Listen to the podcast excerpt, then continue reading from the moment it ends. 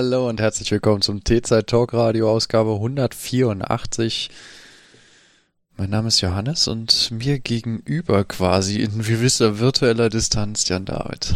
70 Kilometer entfernter Distanz. Hallo. Es fühlt sich sehr gegenüber an, ehrlich gesagt. Aber ich habe jetzt auch zwei Wochen keine Online-Konferenzen gemacht. Weiß ich nicht. Fühlt sich gerade sehr. Völlig äh, ausgelaugt. fühlt sich gerade sehr äh, anders an. Endlich mal wieder auf Display starren. ja, ich, ich weiß es nicht. Ich habe hab jetzt zwei Wochen nicht auf diesen Bildschirm geguckt, deshalb ist es sehr so. Ah, das habe ich also immer täglich getan. das der Stuhl ist so unbequem. So. ja, ja, ja, ja. Urlaub. Must be nice, ja, ja. Sollte man öfter tun. Hm. Ja, kann ich, äh, habe ich auch vor irgendwann. Ansonsten habe ich ja nämlich nur die, die, die Zeit in dem anderen Zimmer verbracht und Breath of the Wild gespielt, von daher. Nicht schlecht. Nicht schlecht. Ja, nach, äh, wann kam das raus? 2017, will ich jetzt mal gesagt. Moment, das lässt sich rausfinden. Wann habe ich denn die Switch gekauft? Res of 2018. Hast die gekauft? Also ich habe seit Ende 2018 diese, dieses Ding hier rumstehen und äh, das Spiel und habe äh, damals angefangen Breath of the Wild zu spielen und dann irgendwie gemerkt, oh, das ist was umfangreicheres und äh, dann war erst sehr viel Begeisterung und, und cool und sonst was und vieles nicht verstanden und äh, mich da verloren und oh, da, da muss ich dann mal regelmäßiger dran spielen. Mhm.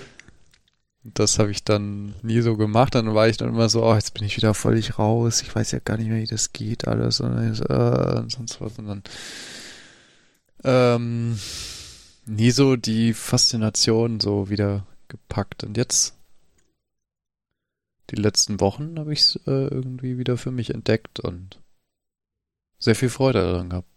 Hast du von vorne angefangen oder einen alten Spielstand äh, weitergespielt? Alten Spielstand, wird sehr gut funktioniert. Echt? Okay. Ja, das, das Spiel ist aber auch ehrlich gesagt dafür angelegt, wie ich jetzt so langsam merke. Ja, es ist jetzt auch nicht so überkomplex, aber. Ja, du kannst dich eigentlich nicht so komplett verrennen. Du kannst nicht, also, was, was willst du denn machen? Also, wenn dir ein Schwert kaputt geht, dann besorgst du halt ein neues. Also. Ja gut, das ist ja eh an der Tagesordnung. Das ist, so, das ist ja so einer der, der Hauptdinger an dem Spiel, die mich am meisten genervt haben, dass ständig die Schwerter kaputt gehen. Du kannst ja nicht irgendwie deinen Charakter falsch entwickeln oder in eine Richtung entwickeln, die, die, die dann, wo das Spiel dann irgendwann unschaffbar wird oder so. Der wird ja einfach nur besser und ansonsten ist ja nichts. Also es gibt ja keinen. Der besser? Nee, selbst das nicht. Du kriegst einfach nur bessere Waffen mit der Zeit. Der Charakter ist doch immer gleich stark. Ja, die Angriffskraft. Du hast immer bessere Angriffswaffen, ja. Bessere Waffen und mehr, mehr Lebensleiste, so. ja, genau. Und, und Stamina. Ja. Ja, wenn du dir, dir kaufst, ertauschst, wie auch immer. Ja. Müsste ja, ich mal wieder machen. Ich habe jetzt irgendwie über 30 von diesen Dingern da. Zeichen der Bewährung. Ja, ich mache diese Tempel so gerne, weißt du, diese, die, äh, die Entschuldigung, die Schreine. Ich wollte ähm, sagen, was für Tempel? Meinst du die Schreine? ja. Ähm, die Schreine mache ich gerne, diese Rätsel. Echt? Die haben mir irgendwie so Spaß gemacht. Also bin ich da jetzt eine Woche lang gefühlt. War, war jetzt nicht, ich habe das nicht Vollzeit gespielt, um Gottes Willen, aber äh, gefühlt eine Woche lang äh, da durch die Landschaft gestoppt und habe mir so Schreine da reingezogen. Hm. Ich weiß gar nicht, wie das in alten Zelda-Spielen war, aber da fand ich immer diese Rätsel immer entweder nervig oder zu schwierig, aber es kann auch daran liegen, dass ich zwölf war, oder? Und jetzt so Ich habe Zelda als Kind nie gespielt, von daher keine Ahnung. Ja, also die, die Rätsel in Breath of the Wild fand ich eigentlich immer angenehm lösbar, meistens. Ja. Es gab so einzelne, wo ich so, was wollt ihr von mir?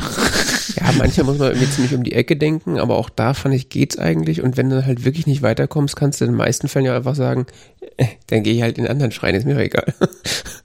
Ja, ich habe so ein bisschen gerade so das Projekt am Laufen, alle zu besuchen, von daher. Hm. Na gut, das und ist ich bin da kurz vor Vollendung. Das Einzige, was ich noch habe, sind noch mehrere von diesen schweren Kraftproben. Die sind toll, ne? Ja, die sind mir irgendwie noch ein bisschen zu, zu schwer. Ja, Aber, aber, das mache ich auch noch. ich, ähm, es Ich habe ja jetzt gefühlte 15.000 Herzen und Stamina und so theoretisch und äh, das Master-Schwert und die tollsten Rüstungen und ja, gibt ja, einen- gibt ja einen Grund, warum es diese schweren Kraftproben gibt. Wenn du die dann irgendwann beherrscht, dann Ja, Das- die mittleren sind jetzt schon für mich keine Herausforderung mehr. Die sind so, ja. das war ja jetzt ganz nett. Und, und, und wann fängt der Kampf an?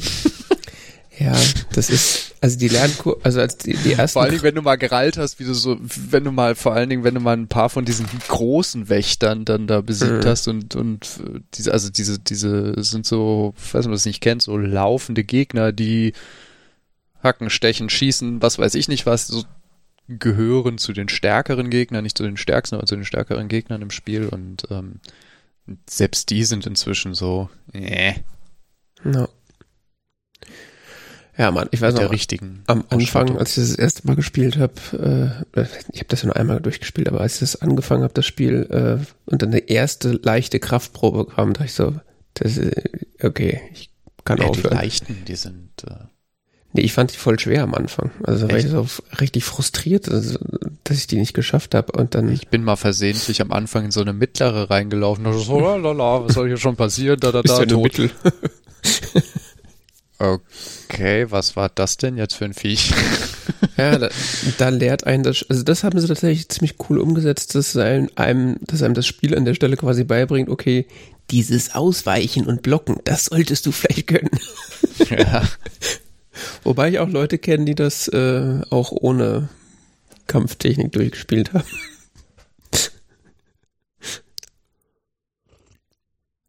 ja, klar. Ja. Man muss nur eisernen Willen haben.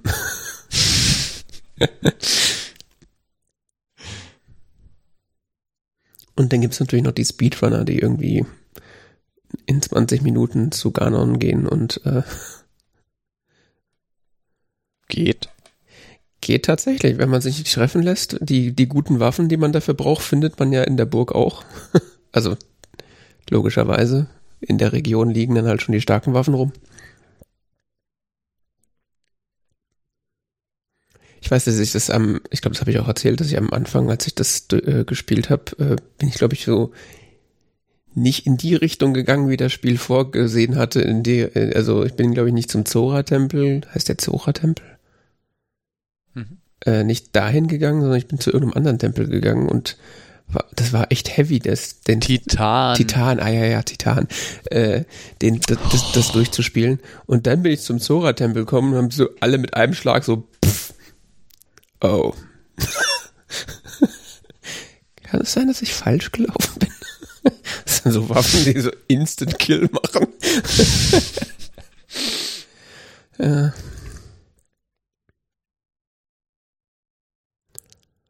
Und dann habe ich irgendwann Dark Souls gespielt. Sehr viel später. Mhm. Ja, naja, das ist jetzt nicht so mein Fall.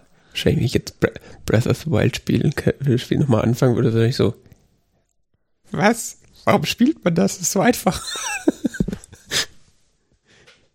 Ich muss sagen, so einfach fand ich Breath of the Wild am Anfang gar nicht. Also, dass man immer so unkt, so die Spiele sind heute so einfach Nein. geworden. Es, es, es, es hat doch irgendwie eine andere Form von Schwierigkeitsgrad. Ich meine, sowas wie zum Beispiel Ocarina of Time, das war ja als solches nicht komplex, ne? Du musstest nicht viel lernen oder sonst was, sondern du wurdest, war relativ straightforward. Äh, Aber- doch, die dumme aber die Melodie auf der Gegner- Ocarina, die muss man sich schon mal, das muss man lernen. Ja. Okay. Aber die Gegner dann, Die, Gegner, die, die Bosse waren doch teilweise relativ knackig. Wo jetzt? Ocarina of Time. Oder diese blöde Schleichaktion da. Ich habe Ocarina of Time nie durchgespielt. Ich bin da irgendwann in irgendeinen der Tempel versackt und hat dann keine Lust mehr und größte Frust, den ich bei dem Spiel immer hatte, war diese, diese Energiebälle von Ganon zurückzuschlagen. Das, das habe ich nie hingekriegt. Ist das der erste Da musst Kampf? du genau im richtigen, nein, das Ende der letzten, da musst du, oder, oder auch beim allerletzten, beim der End, Endboss, Hm. Endkampf gegen Ganon, da musst du auch irgendwie dann so dann seine, seine Energie, wirft er so Energiebälle auf dich und die musst du dann mit deinem Masterschwert zurückschlagen, wie so, weißt du, so, so fühlt sich so ein bisschen an wie Super Tennis, weil du drückst immer im falschen Moment die Scheißtaste, immer. Ja. Ah, Mist. Ah. Man stellt sich schon so ein bisschen vor, diese kleine Figur, die dann so den Tennisschläger auf den Super Nintendo äh, Tennisplatz wirft und so Rats. ja. Ich hatte irgendwann mal gesehen, dass das Leute im Emulator, also nicht im Emulator, sondern es gibt ja für die Switch irgendwie, kannst du ja auch 3DS-Spiele spielen aus dem Online-Shop. Es gibt die Virtual Console, gibt's ja. Und da äh, gab es, glaube ich, die 3DS-Version in der virtuellen Konsole für die Switch und die muss, muss wohl so ein Input-Lag gehabt haben, dass das unspielbar war. Das stelle ich mir sehr spaßig vor. Mhm. Ich hätte gesehen, dass es bei Switch Online gibt es. Ja, das ist jetzt seit kurzem, gibt's dann in dem Online-Service-Abo-Ding, kriegst du das dazu. Also sowohl Ocarina of Time als auch mit Jaws Mask. Ja. Leider nicht äh, die folgenden, Wind Waker und so, ne? Weil ich Wind Waker gerne nochmal spielen würde. Ja, weiß ich nicht. Vielleicht. Äh, Twilight Princess war auch cool. Nun gut, ähm, genug von Zelda. Gerade in Asien sind, Wir sind in Asien. ja, wegen Zelda. Das kommt aus Asien. Achso, ich dachte, es sieht doch aus wie bei dir zu Hause. Kann, bist du nicht in Asien? Der Joke incoming. Ja, ähm, wir. Du wolltest über Tee sprechen. Ja, also wir hatten, wer diese Sendung schon länger verfolgt, weiß, dass der äh, Gründungsmythos dieser dieses äh, Radioprodukts äh, daran besteht, dass wir mal über Tee gesprochen haben. Und wir hatten wie letztens angesprochen, dass man ja mal wieder über Tee sprechen kann. Äh, weil, warum nicht? Und passenderweise ähm, habe ich äh, letztens tatsächlich mal wieder Tee gekauft. Also ich trinke nach wie vor äh, Tee. Mein Teekonsum ist eigentlich nicht weniger geworden über die Jahre, er hat sich nur auf den Nachmittag verlagert. Ähm, aber ich hatte irgendwie über Ist bei mir genau umgekehrt. ich hatte über, irgendwie über die Jahre so eine, so eine, äh, ja, so, so eine Sammlung irgendwie ange, angelegt, unbewussterweise. Und die habe ich dann die letzten paar Jahre dann tatsächlich mal leer getrunken und habe jetzt so fast from, from scratch wieder angefangen. Und jetzt bin ich tatsächlich in die Verlegenheit gekommen, mal wieder Tee zu kaufen und ähm, Longtime Sponsor, Hashtag not sponsored, die Teekampagne. äh, haben wir auch früher schon äh, Tee gekauft und das hattest du auch irgendwann mal erwähnt, die verkaufen ja mittlerweile nicht nur Darjeeling. Also äh, ursprünglich war die Teekampagne ein reiner Darjeeling-Laden. Und Die sich darauf fokussiert haben, ähm, guten oder sehr, sehr guten ähm, Bio-Tee aus einer oder ein, eine Sorte von sehr gutem Bio-Tee zu vertreiben. Und zwar in direkt vom Bauern. ohne großartige Zwischenschritte, Zwischenhändler und in äh, auch da am, äh, am Anfang auch nur in Großpackungen. Also so ein Kilo oder was ga- gab's? Gab's 500 Gramm überhaupt oder Ja, gab's ja, nur doch. Kilo-Packung? ich Ich- glaube, ganz am Anfang gab's nur Kilo, ein Kilo so und gut ist. Mhm. Und eine Sorte und sowas und Ja gut, es gab halt so, aber noch die noch die Auswahl zwischen First Flush und Second Flush, also ja gut. irgendwann ja, haben sie noch Selected dann mit reingenommen und dann hat sich's noch weiter erweitert. Ähm, First Flush, Second Flush ist äh, beim Darjeeling die erste Ernte, die zweite Ernte im Jahr und Selected ist so äh, dazwischen. Ach so, okay. Ja, der ist nicht so nicht so ganz klar zuzuordnen. Manchmal ist es so eine Mischung. Ach, keine Ahnung. Genau. Und ähm, da ich jetzt eh im Inbegriff war, mal wieder Tee zu kaufen, ähm, hatten wir auch bei Teegeschwendner irgendwelche Sachen bestellt, die äh, irgendein Earl Grey hatten wir bestellt, den wie heißt der Earl Grey Nummer 69 war das, glaube ich, den hatten wir ein paar Mal. Den hatten wir bestellt und dann hatte ich überlegt, okay, ich könnte ja auch mal wieder einen netten Darjeeling kaufen, beziehungsweise auch einen netten Assam. Und äh, da ich so, ja, dann kaufst du mal eine Großpackung, so, also so, weiß ich nicht, was halt so die große Packung bei denen ist. Und dann habe ich den Preis gesehen, da bin ich was umgefallen. und dann dachte ich, Moment mal, es gab doch noch die Teekampagne. Ja, genau. Ah.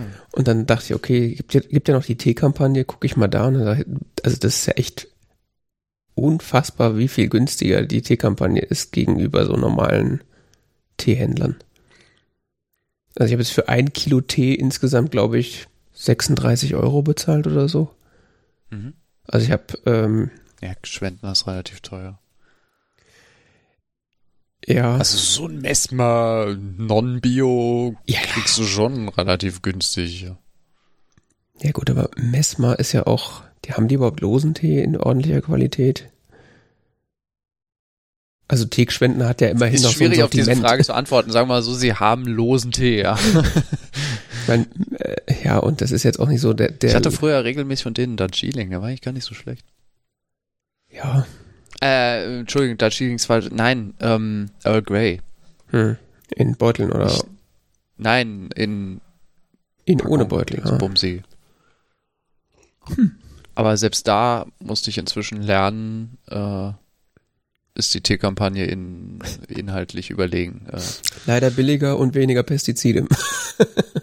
Pestizide das ist das eine Ding, das ist bei Tee durchaus ein Thema. Mm, gar nicht mal unbedingt nur durch die, durch den Anbau, sondern auch vor allen Dingen durch die weitere Verarbeitung dann und auch die Verpackung. Das ist ein wesentliches Thema. Die Verpackung. Ja. Interessant, ne? Was man alles lernt, wenn man regelmäßig äh, Stift- und Warentest liest. okay.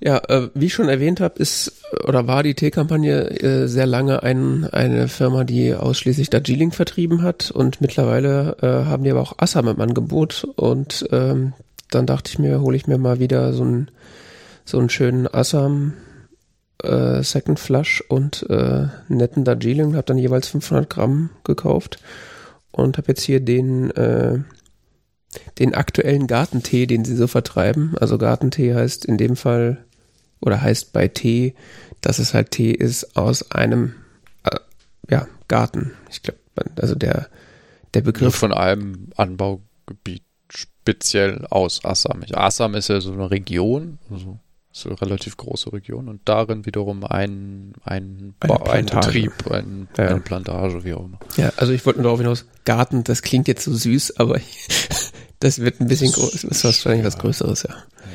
Genau. Ähm, ja, und das ist halt, also das Nette ist halt, es ist Bio, Fairtrade, auch wichtig, also zumindest behaupten sie das, dass die Leute da ordentlich bezahlt werden.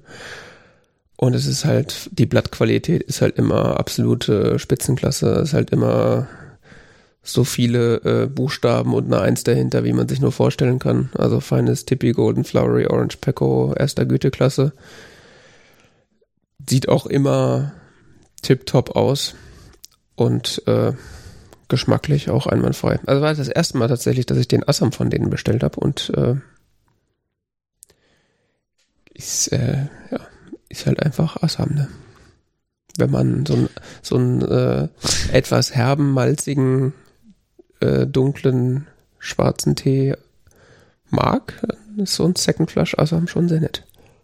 Ich habe die letzten Jahre jetzt jedes Jahr ein, eine Packung gekauft. Mhm. Ähm, ich trinke es jeden Tag. Diesen Assam, diesen Gartentee. Ha, interessant. Mhm. Aber morgens. Ja. Morgens Assam, abends Darjeeling. Nein. ist wie äh, Aronal und Elmex. ja, abends erschreckenderweise dann so Früchte gedönt oder sowas. Ja, ähm, tell me about it. Es ist, man wird ja nicht jünger und das Koffein und ach. Man will ja auch immer mal schlafen. Man muss ja auch irgendwann schlafen, weil man nicht. muss ja Man- wieder man morgens nicht, man muss arbeiten, ja. weil, weil man muss ja dann auch morgens wieder arbeiten, weil irgendwie wollen alle anderen Menschen morgens arbeiten, aber keine Ahnung. Wenn man das nicht macht, kann man sich den Tee auch nicht leisten. Das ist das Problem. das ist der Teufelskreis. Das ist, alles hängt miteinander zusammen. Ich weiß auch nicht. Oh, Auf jeden Fall. Ich kann sehr empfehlen den Assam-Tee, diesen Gartentee, den äh, seit mehreren Jahren. Ich habe jetzt schon mehrmals neu gekauft. Ähm, mit einem für mich nicht aussprechbaren indischen Namen. Ähm, mit vielen O und A und NG. Tonga Nagaon. Okay, für einen für nicht für mich äh, merkbaren. Nee, merken könnte ich mir das auch nicht.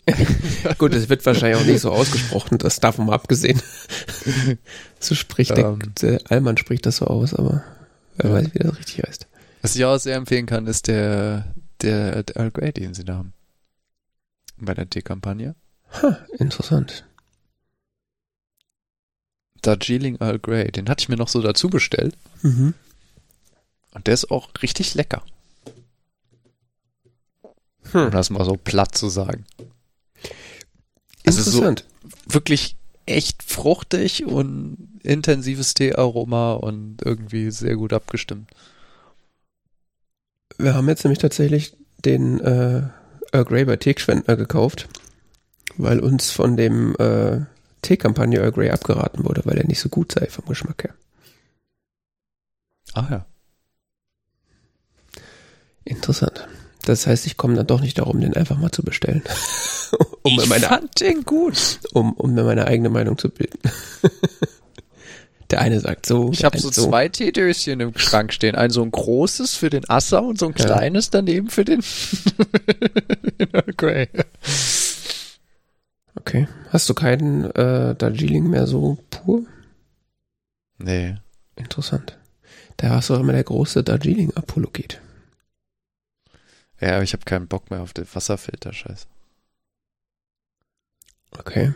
Bei dem Earl Grey, da schmecke ich noch genug mit einfach unserem harten Wasser und äh, bei dem, äh, vielleicht ist das auch nochmal ein Thema, es kann ja sein. Also ist das, Ah.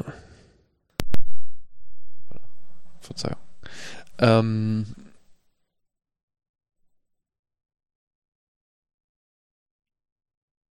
ja, also früher habe ich ja so, so einen Wasserfilter gehabt, äh, wenn man so das Wasser entkalkt mit.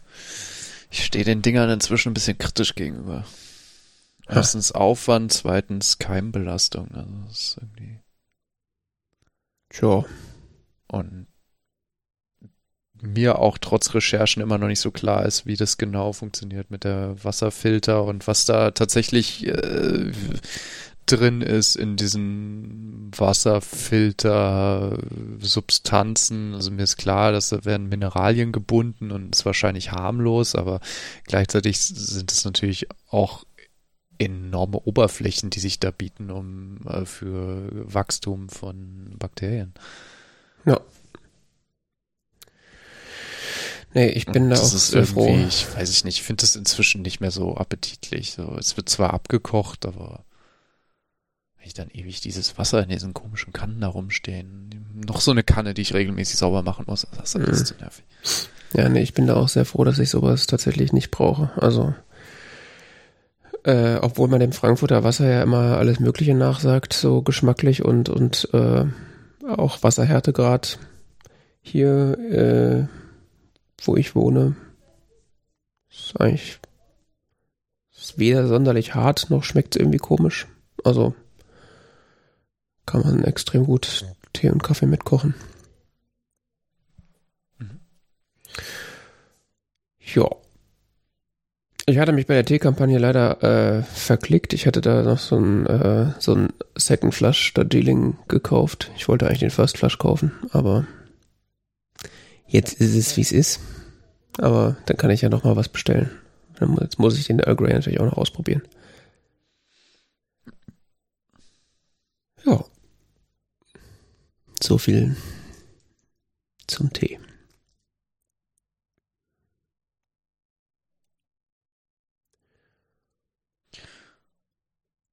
Ja, äh, Klima ist ja so mein Thema hier.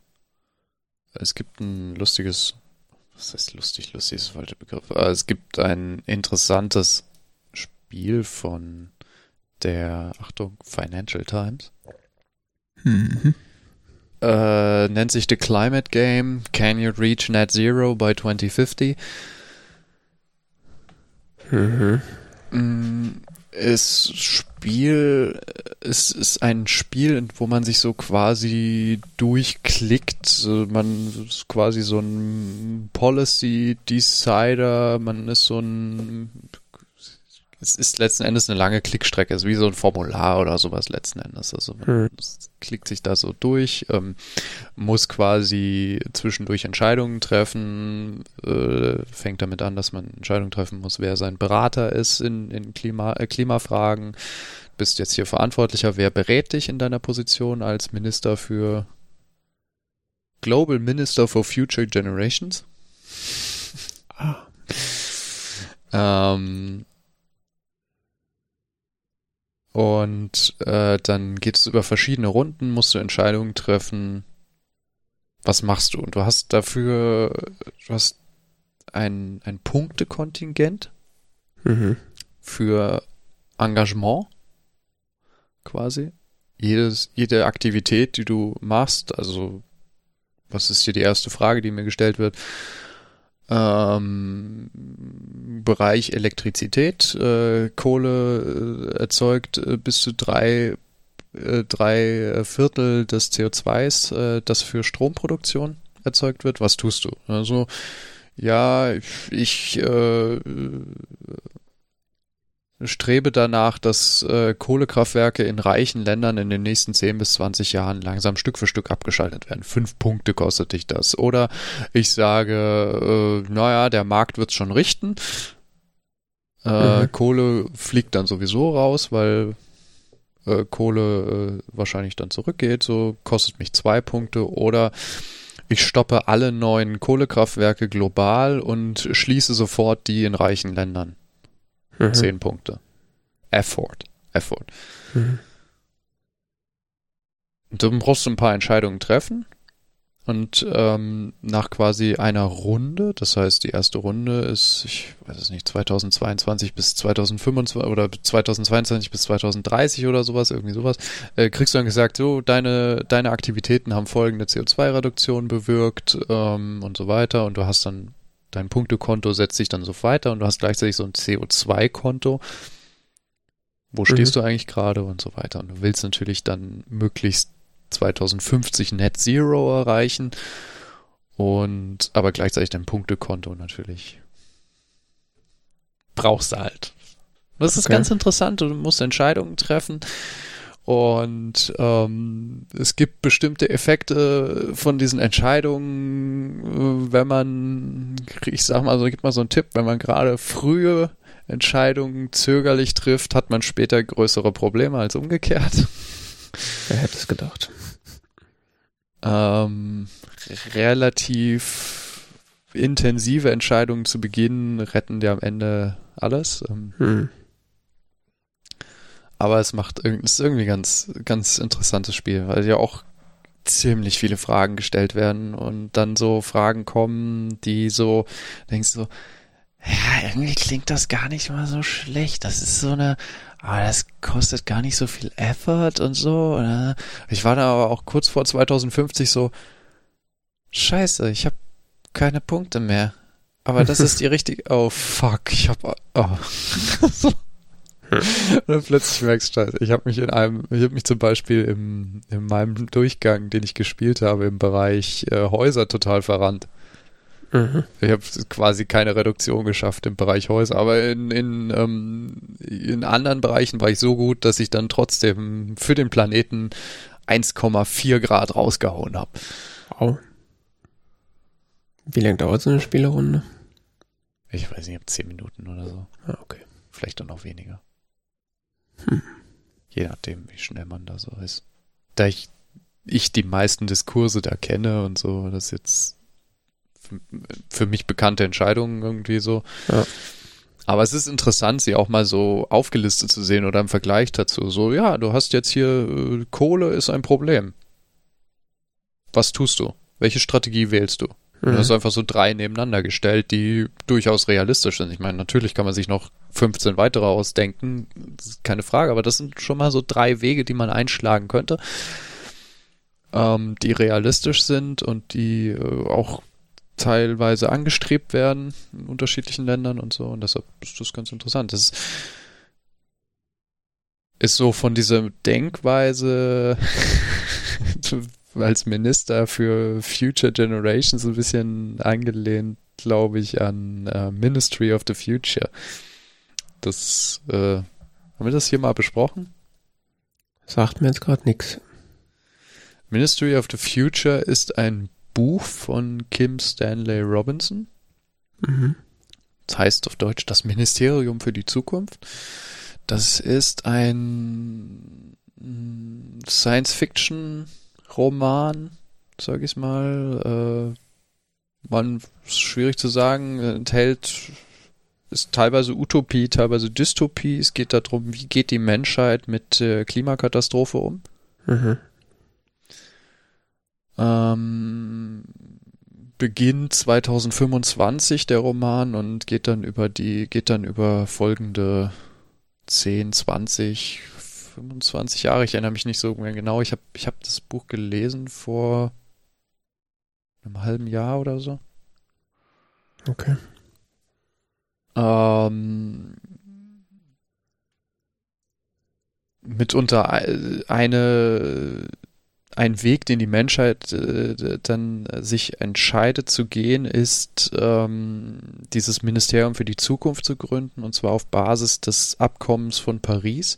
Ich habe nicht nachgeprüft, ob das tatsächlich so ist, aber es wird im Roman ähm, so erläutert, dass das quasi im Abkommen von Paris vereinbart worden sei, dass es so eine Institution geben könnte, die quasi als gemeinschaftliches Exekutivorgan ähm, bei der UN angesiedelt wird und äh,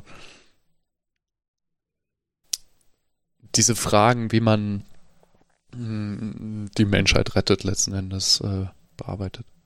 Mhm. Der Roman fängt mit sehr eindrücklichen Kapiteln an. Das ist auch das, was hauptsächlich äh, daran daran immer wieder zitiert wird. Das ist äh, der, dass ein Mitarbeiter einer Hilfsorganisation in Indien anwesend ist und äh, dort erlebt, dass während einer Hitzewelle, äh, ich glaube, ja, 20 Millionen Menschen sterben.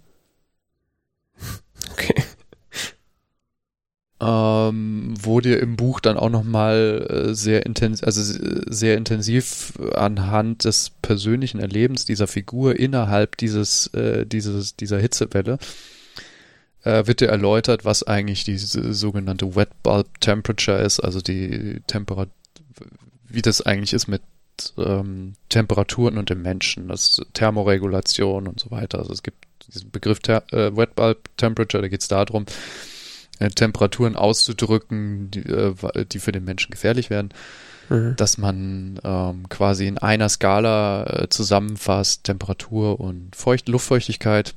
Mhm. Denn bei einer relativ hohen Luftfeuchtigkeit können schon Temperaturen bei 38 Grad oder sowas tödlich sein. Mhm. Für den Menschen, weil du eben nicht mehr durch Transpiration dich kühlen kannst. Ja, das stimmt, das hatten wir auch mal. 100% Luftfeuchtigkeit hast, dann kann, kann dein Schweiß nicht mehr verdampfen, dann kann es sich nicht mehr kühlen. Das heißt, wenn die Außentemperatur höher ist als die durchschnittliche Körpertemperatur, dann hitzt du halt immer weiter auf und stirbst letzten Endes daran.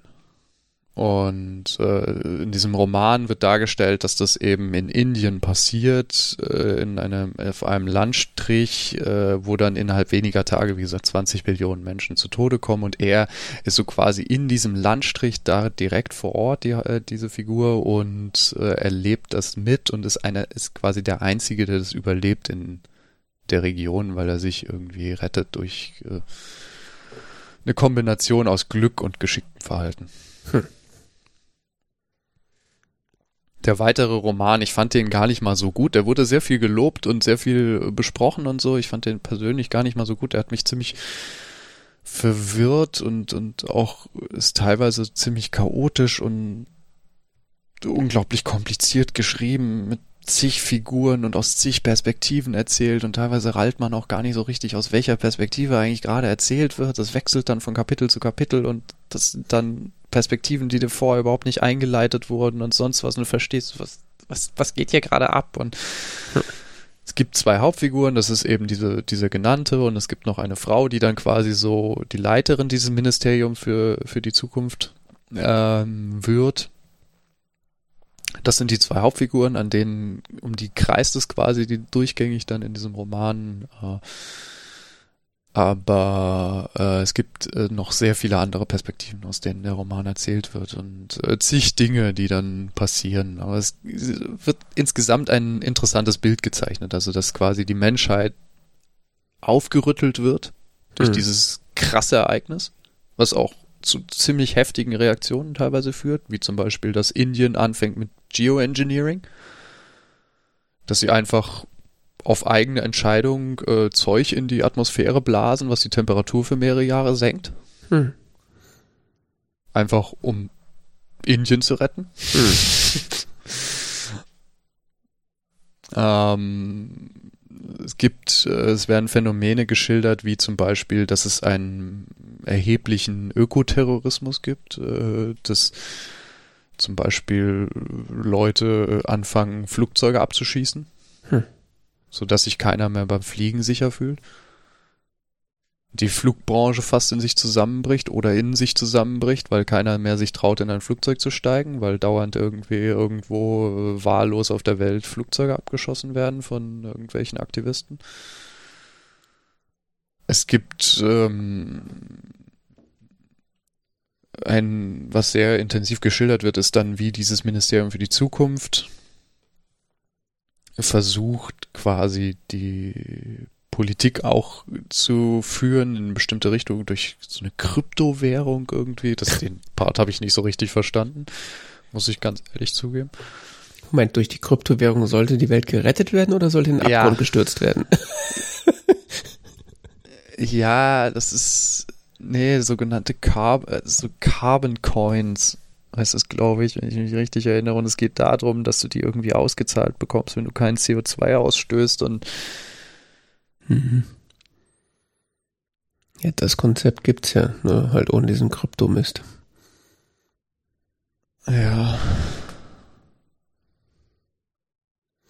Okay. Ja, da hat wahrscheinlich wieder irgendeiner was von Krypto gehört und dann musste das also verwurstet werden. Ist, ist, ist interessant in dem Sinne, dass es unglaublich viele Ideen und Gedanken und sowas miteinander vereint, aber es ist kein wirklich guter Roman, meines Erachtens. Hm. Ja, ich aber nehme an, sehr, der, ich nehme an, er hat dann wahrscheinlich auch wegen, oder hauptsächlich wegen der Thematik dann viel Aufmerksamkeit. Ja, erfahren. und in dem Sinne ist er auch interessant. Das hm. ist, also ich auch komplett gelesen und so. Ich habe jetzt nicht irgendwann gesagt, so, das ist mir alles hier zu wirr oder sonst was, sondern aber es ist schon in dem Sinne interessant. Es ist auch interessant, wie quasi so eine Lösung gefunden wird für bestimmte Probleme und unter welchen Kontexten die dann gefunden wird. Aber es ist ganz ehrlich, als ich jetzt vor ein paar Tagen gelesen habe, hier so Hitzewelle in Indien, jedes Mal, wenn ich das lese, ist es inzwischen so, okay, okay. Tja, hier in Frankfurt. Und irgendwie gab äh, es jetzt vor ein paar Tagen zwei, drei Tagen gab es eine Hitzewarnung für zehn, elf indische Städte äh, mit Temperaturen um 43 Grad Celsius. Mhm. Was wohl in dieser Region für April schon sehr außergewöhnlich ist. Ja, zum Thema Krypto, äh, Quatsch, Krypto, Ökoterrorismus äh, fiel mir jetzt gerade ein, dass ich hier die letzten Tage und Wochen in Frankfurt äh, diverse Aktivisten immer mal wieder auf irgendwelche Fahrbahnen geklebt haben, damit äh, der Verkehr da nicht fahren kann. So die ist wahrscheinlich der nächste, nächste Terrorwelle, die von der FDP aufgehoben, äh, aufgehalten werden muss. Die ganzen schlimmen Ökoterroristen, die verhindern, dass die Porsches fahren können. Fand ich eigentlich ganz witzig. Das können sie von mir aus jetzt äh, jeden Tag machen, sich irgendwo festkleben, dass hier kilometerschlanger Stau bis sonst wohin ist. ja. Keine Ahnung. Wenn es hilft. Ja. Wenn die Autos, die da im Stau waren, dann die, äh, die Motoren ausgeschaltet haben, hat das was gebracht? naja, es ist schwierig. Es ist, wie mobilisierst du quasi die Massen? Es gibt da halt sehr unterschiedliche Meinungen zu. Ne? Ja, das, das Schlimme wird halt sein, also ich finde den, ich finde den Ansatz ja äh, nachvollziehbar. Und ich denke mir auch immer so, ja, zeigt es den dummen Autofahrern. Das Problem ist nur, es wird wahrscheinlich das Gegenteil, also zum Gegenteil führen. Wird dann wahrscheinlich eher nur so eine Feindseligkeit gegenüber solchen Gruppen entsprechend entstehen und ja, weiß ich nicht.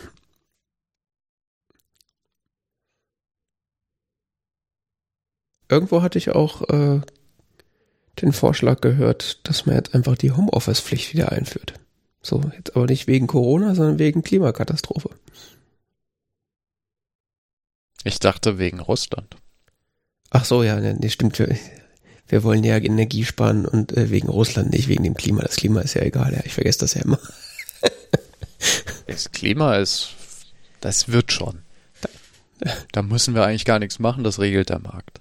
Regelt die unsichtbare Hand. die, die winkt dann, wenn alles in Flammen ist.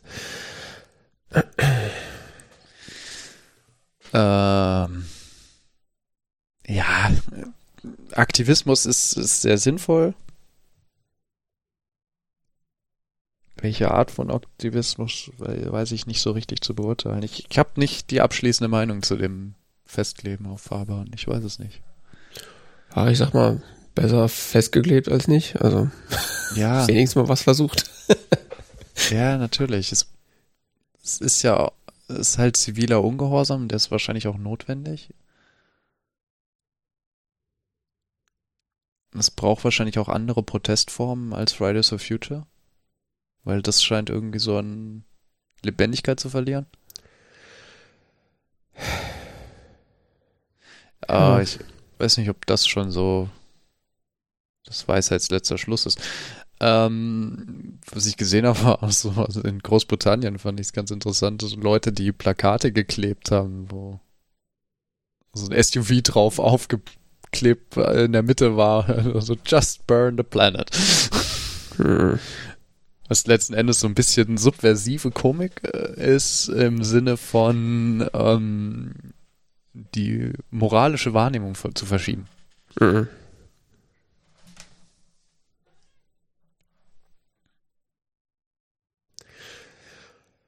Ja. Wobei das ja auch, ja, ich weiß nicht, diese, also ich hasse SUVs äh, wie der like the like, like the next person. Ich weiß nicht, wie das auf Deutsch heißt. Also ich, ich finde SUVs so unnötig und scheiße wie die wie alle irgendwie klar denkenden Menschen. Aber die sind halt eigentlich nicht das Problem. Also sie nehmen halt Platz weg und verbrauchen ein bisschen mehr Sprit oder halt mehr Sprit als so kleine normale Autos. Aber es ist halt ob jetzt alle SUV fahren oder irgendeine andere Benzinschleuder, ist halt, das ändert dann am Grundproblem nichts. Naja, schon. Also, äh, die Idee muss ja sein, kein Auto oder Elektroauto und eben nicht, äh, ja, wir bauen jetzt kleinere Verbrenner, die dann statt 8 Liter dann nur noch 5 Liter verbrauchen. Ja, das ist ja. Sagen wir mal so, das Problem wird durch größere Autos drängender. Ja, ja, klar. Aber quasi die Verbesserungen, die wir an Optim die eigentlich da sind an, an Technologieverbesserungen, da rein investieren, mehr Komfort beim Autofahren zu haben. Für den Autofahrer. Ja, ja, Gar nicht klar. mal für die Menschen drumherum oder die Gesamtgesellschaft, aber für den Autofahrer bietet sich quasi ein höherer Komfort. Ja. Da wird halt Geld rein investiert, was zweifelhaft ist. Ja, ja, das, das äh, Problem, also dass es in die falsche Richtung sich bewegt, das ist mir schon klar, aber dass dieses Feindbild SUV ist halt irgendwie, das ist zwar ein nettes Feindbild, aber das ist irgendwie auch irreführend, weil das nicht das Hauptproblem ist. Das Hauptproblem ist, dass diese Karren grundsätzlich mit Benzin fahren. Also ich Ja. bin jetzt kein SUV-Verfechter, aber ich denke mir halt so, ist eigentlich scheißegal, welche Benzinschleuder du fährst, du solltest gar keine Benzinschleuder fahren. Und wenn jetzt Leute neue Autos kaufen, dann sollte da kein, keine toten Dinosaurier drin verbrannt werden. Das ist einfach hirnlos. Sind ja auch keine Dinos. Plankton, was weiß ich. Ja, Pflanzen. hauptsächlich Pflanzen. Dinos waren erst später. Ja, das klingt aber viel besser. Nun gut. Ja, Du hast Lord of the Rings gesehen. Ich lese Äh. gerade das Buch, ne? das Buch. Mhm. Der Herr der Ringe. Äh, ja, auf Mal Twitter äh, flatterte ein, äh, ich wollte es eigentlich erst unter Konsumkritik einsortieren, weil ich äh, einen Supercut der kompletten äh, Trilogie gesehen habe. Äh, ein Supercut, der alle ähm, Szenen beinhaltet, in denen zwei weibliche Figuren äh, miteinander interagieren. Spoiler, der Film ist 40 Sekunden lang und dies, die entsprechenden Szenen ist genau eine. Die geht ungefähr zwei Sekunden. Der Rest ist Vor- und Abspann. Ist jetzt ein bisschen schwierig, das so rüberzubringen. Witze erklären im Podcast ist immer, naja. Aber Ich ähm, habe es heute Morgen gesehen, es hat mich sehr amüsiert. ich habe mir das schon dreimal angeguckt. Ich muss immer schallen. Ich breche immer ein schallendes Gelächter aus, wenn äh, breche immer ein schallendes Gelächter aus, wenn der Abspann dann läuft. Ja, wie gesagt, ich lese gerade das Buch und es ist, ähm, naja. Er hätte es auch nicht so viel anderes draus machen können, film, äh, filmisch. Also das ist ja schon, die Szene ist ja schon äh, dazu erdacht. Das ist schon eine ganz schöne äh, Jungs erleben Abenteuergeschichte. Tja, wenn man überlegt, von wann das Buch ist und wer das geschrieben hat. Ich habe das ja zuletzt als, keine Ahnung, irgendwann als Jugendlicher gelesen und Hm. Bisschen andere Wahrnehmung heute drauf. Ich weiß nicht, ich glaube, dann muss ich die Filme nochmal sehen. Die Filme habe ich vor wenigen Monaten tatsächlich, oder vor einem Jahr oder so, tatsächlich nochmal alle durchgeguckt. ist erstaunlich, wie gut die sind. Also wirklich erstaunlich. Also aus in, in jeglicher Hinsicht, so auch, auch so optisch, wenn man denkt so, das war 2000? Nee, wann? 19, nee, wann, wann, wann sind die? 2000, 2003, irgendwie sowas. Also abartig, wie gut die aussehen. So, so jeder andere Film aus der Zeit kannst du teilweise nicht mehr angucken, weil das CGI so furchtbar ist. Das ist einfach nette Filme, ja. Ja, die, äh, ich glaube, die Bücher, ich habe das erste auf jeden Fall gelesen und das zweite irgendwie bis zur Hälfte und dann habe ich keine Lust mehr gehabt. so eine schleppte, langweilige Scheiße. Also, also ich weiß nicht, vielleicht auch da, es kann an meinem Alter gewesen sein. Ich war da auch irgendwie, weiß ich nicht, 14, 15 und ich, ich habe das Gefühl, Tolkien kann einfach nicht schreiben. Ist einfach so bla bla bla. Naja, es ist halt ein Buch des frühen 20. Jahrhunderts und es liest sich halt auch so ein bisschen so. Es ist- es ist jetzt halt schon so vom Stil her schon eher so, keine Ahnung, so wie Thomas Mann oder so. Weil Thomas Mann besser schreibt. Hm. Und dafür hat er die interessantere Welt. Also. Ja, da brauchen wir nicht drüber diskutieren. Die, das Tolkien-Universum ist unfassbar beeindruckend. Das heißt nur leider nicht, dass man ein guter Autor ist. Aber vielleicht tue ich ihm auch Unrecht. Vielleicht habe ich es einfach ich glaube, zu. da tust du ihm Unrecht. Also für die Zeit ist es schon ein sehr gutes Buch. Ja. Äh, können wir nochmal drüber reden, wenn ich es fertig gelesen habe.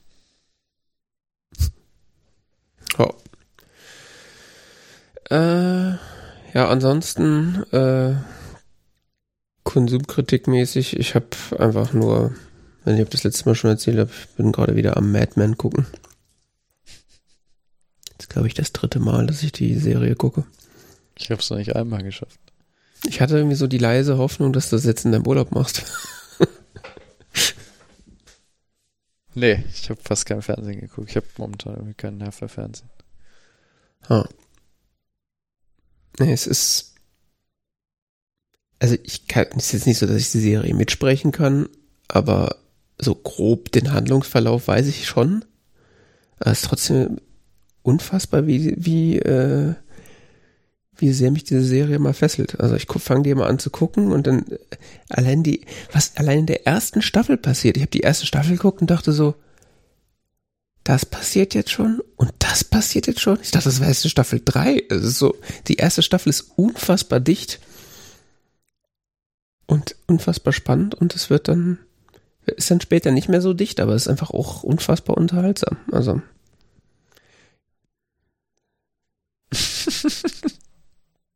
Ich weiß nicht. Und ich kann, das, das Schlimme ist, ich kann nie mein, ich weiß nie so genau, warum es mir so gut gefällt. Ich habe mal ein paar Folgen geguckt, das war so, ja, ist ganz nett, kann man mal weiter gucken und dann irgendwie nie getan. Ne? Hm. Ich glaube, weil die, die Figuren sind einfach unfassbar detailliert und tiefgründig geschrieben. Und sind einfach extrem gute Schauspieler. Also ähm, Elizabeth Moss, die ja eine der ja schon eine Hauptrolle spielt, die macht das echt extrem gut. John Hamm ich hoffe, dass es, dass es geschauspielert ist. also es ist so eine Mischung, das ist auch so eine, so eine bittersüße Serie, weil die Figuren sind auf der einen Seite super, ähm, also fast alles Arschlöcher. Mhm. Und trotzdem so menschlich und teilweise nach, ihre Handlung ist teilweise so nachvollziehbar, dass, dass man sich trotzdem irgendwie in ihnen wiederfindet. Oder mit ihnen sympathisiert auf, ähm, an, an manchen Stellen. Das ist immer dieses so, oh Gott, was für ein Arschloch. Aber auf der anderen Seite kann ich ihn verstehen. also es ist, es ist irgendwie so ein interessantes Spiel, was da gespielt wird. Okay. Ja. Ich, äh, ja. Ich, ich denke nur immer, so ein Büro, das hätte ich auch gern. Dann müsst ihr wieder ins Büro. ich wollte gerade sagen, wenn du jetzt einfach ins Büro gehen könntest, könntest du wahrscheinlich dir so ein Büro zurechtrücken. das würde niemand interessieren.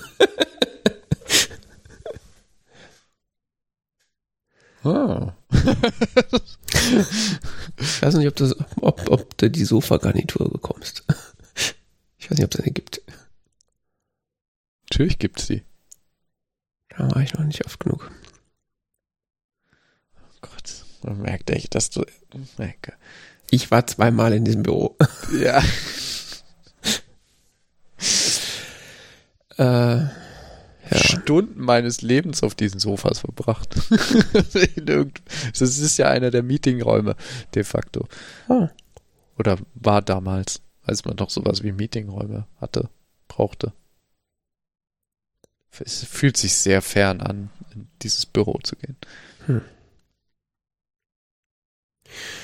Ja, ich weiß nicht, ich habe bestimmt schon ein paar Mal über Madman geredet. Ich will jetzt auch nicht großartig viel darüber erzählen, nur wenn man das noch nicht gesehen hat, kann man das, glaube ich, mal nachholen. Das ist, wenn man sich für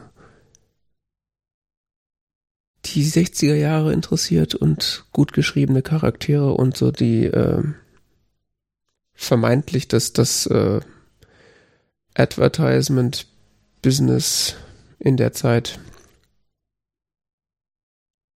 ist die historisch korrekt oder ist das mehr so, weißt du, da kennst du irgendeine Bewertung oder? Nee, keine Ahnung.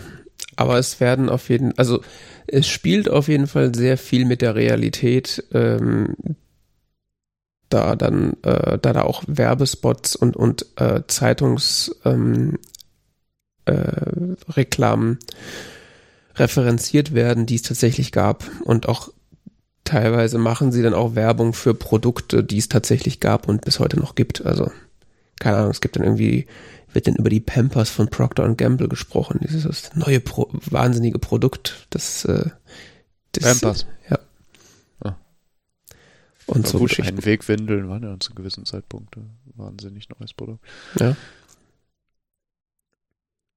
Also sie, sie, diese fiktive Agentur webt sich da ganz interessant so in, in die Produktrealität äh, ein und schafft da so eine Brücke auch zur Neuzeit. Mhm. Aber das ist auch nur ein kleiner Teil. Also das ist eigentlich Ja gut, die, die Frage eben, also ist es historisch korrekt, ist auch falsch gestellt. Das ist inwiefern, was sind denn so, man könnte, sollte eher fragen, vielleicht, was, was sind die Beziehungen zur Realität oder so. Ähm, inwiefern? Ist ja keine, ist, die Frage lässt sich ja nicht realistisch ja, nein beantworten. Ja, das könnte im Zweifelsfall jemand beantworten, der äh, in der Zeit äh, in dem Business gearbeitet hat. Ja, ist, selbst wenn, es ist ja trotzdem eine fiktionalisierte Serie. Aber ähm, was tatsächlich relativ realistisch ist oder versucht wird realistisch darzustellen, ist so dieser Ideenfindungsprozess, der auch relativ häufig eine Rolle spielt. Also so, Leute denken, es klingt auch irgendwie absurd, aber Leute denken da relativ viel nach über irgendwelche Konzepte und wie sie irgendwie Werbung gestalten und es wird dann auch immer wieder erklärt, wie, wie sie das machen und warum sie das machen. Mhm. Also hat, die Serie hat so verschiedene Ebenen, auf, der, auf denen sie interessant ist. Also es ist einmal die, die Geschichten der, der Figuren und wie sie sich entwickeln und wie sie sich zueinander verhalten. Und dann gibt's halt noch diese Ebene Marketing, Advertisement in der Zeit und äh, so diese Produkthistorie und Entwicklung des Kapitalismus und in der Zeit und das ist eigentlich Fortbildung. genau, ich buche das demnächst auf Fortbildung. ja. Ist ja, kann man kann man sehr gut äh, sich angucken.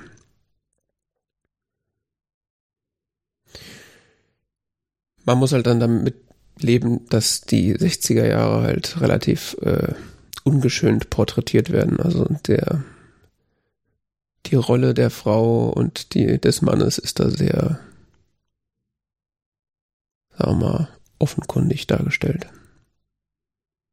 Mhm. Die, da, da, ist nicht diese gute alte Zeitromantik, die wird da relativ, äh, ja, das wird da relativ nackt dargestellt. Ähm, ja, dann kommen wir schon zum Film dieser Sendung. Wir haben äh, Citizen Kane geschaut. Passt ja auch irgendwie. Ja, äh, von Orson Welles und mit Orson Welles, wie ich dann später erst fest, festgestellt habe, dass der ja auch Ach, das wusstest du nicht. Nö, ich habe den, ich habe den so Klick angeguckt, ohne irgendwelche Vorbereitungen und dann erst so heute äh, äh, im, am späten Nachmittag mal so auf, auf Wikipedia geguckt, so, ach, der hat die Hauptrolle auch noch gespielt, ist ja interessant. ich wusste da wirklich absolut gar nichts drüber. Also ich hatte nur irgendwann diesen Anreißertext mal gelesen, der so ganz, ganz grob die, die Story, den Plot so zusammenfasst und da ich so, äh, okay. beschreibt das, äh, erzählt die Geschichte, die, das Leben des, äh, was war das, Zeitungstycoons, Zeitungstycoons äh, Charles bla bla bla Kane. Charles Foster Kane. Charles Foster Kane, so. Ah, please tell me more. also mehr wusste ja, ich tatsächlich nicht, ja. Es ist ja auch äh, so ungefähr die äh, inhaltliche Zusammenfassung dieses Films von 1941, der fast zwei Stunden läuft und wie du schon sagst, von Orson Welles geschaffen und mit Orson Welles in der Hauptrolle. Drehbuch äh, der berühmte Herman J. Mankiewicz, Witz, ähm, dem man ja jetzt nochmal einen Film gewinkt, äh, ge gewidmet hat, kürzlich vor zwei Jahren etwa, den Film Mank, wo es um die Entstehung des Drehbuchs geht, äh, um zu Citizen Kane. Mhm ich finde, so ein bisschen kann man die Verehrung, die diesem Film entgegenkommt, schon daran ablesen, dass Leute einen Film über die Entstehung des Films machen. Ja. Das gibt's nicht allzu häufig. Und ich habe so ein bisschen so Sachen gelesen und gehört heute und so, so Leute sagen so, ja, der erste moderne Film und äh, Okay ich weiß nicht, also ich hatte das Gefühl, um diesen Film wird so ein großer Mythos aufgebaut und ich habe den irgendwann in meinem Leben schon mal gesehen gehabt und dachte so, ja, echt guter Film. So, keine Ahnung, es war aber so einem Zeitpunkt, als ich in meinem Leben noch nicht so viele Filme gesehen hatte und war so, hm. fand ich damals, hatte ich so das Gefühl, ist ein echt guter Film. Das Mhm. habe ich so, sagt man neudeutsch, abgespeichert. Inzwischen habe ich so ein bisschen das Gefühl, ja, das ist bestimmt ein guter Film. Aber der ist auch, der hat so einen gewissen Mythos, der um ihn weht, Hm. der auch irgendwie von Orson Welles so gepflegt wurde, dieser Mythos, weil ich habe so Interviews mit Orson Welles gesehen. Mhm. Ähm, aus den 60ern gibt's das und aus den 80ern und das ist so, wie er über den Film spricht, das ist so echt. Also, er könnte ihn nicht besser verkaufen. Mhm. Also, zum Beispiel, es wird immer auf so Dinge angespielt, Orson Welles war zu dem Zeitpunkt, als er diesen Film gemacht hat, 25 Jahre alt. Okay, das ist krass, ne? das ist Er nicht war schlecht. total der Aufstreber zu diesem Zeitpunkt und ähm, hat irgendwie so einen Vertrag in Hollywood bekommen, ist da so nach Hollywood gegangen und hat da so ein, mit seinen Kollegen, der Typen da, der den Jedediah spielt, das ist glaube ich, Hm. ähm, diesen, diesen Vertrag bekommen, einen Film zu machen. Oder mehrere Filme. Der erste Film, den er gemacht hat, war Citizen Kane. Ja, ich hatte gelesen, dass er diesen Vertrag, er hat so einen, so einen, so einen Blanko-Vertrag quasi gekriegt, so hier, du darfst machen, was du willst, weil er irgendwie Ja. vorher schon so auf sich aufmerksam gemacht hat durch irgendwie dieses Krieg der Welten Radio äh, Hörspiel Ja, Dingsbums. ja, dieses Krieg der Welten äh, Radio-Hörspiel war ein größeres Phänomen in den USA, weil das Leute, das so gut inszeniert war, dass Leute es tatsächlich für Realität gehalten haben. Hm. Was so ein bisschen so schräge Reaktionen in manchen Teilen der USA verursacht hat. So. Ähm,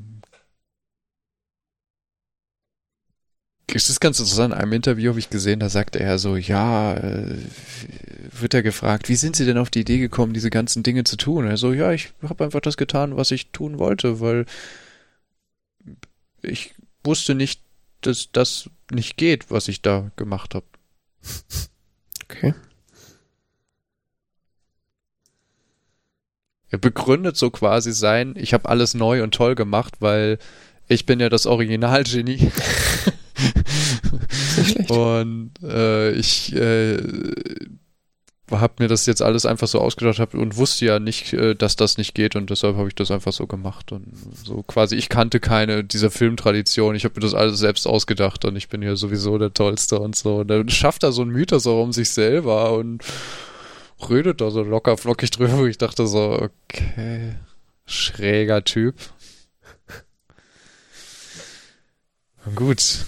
Es gibt im Internet Leute, die versuchen, diesen Film zu zerlegen.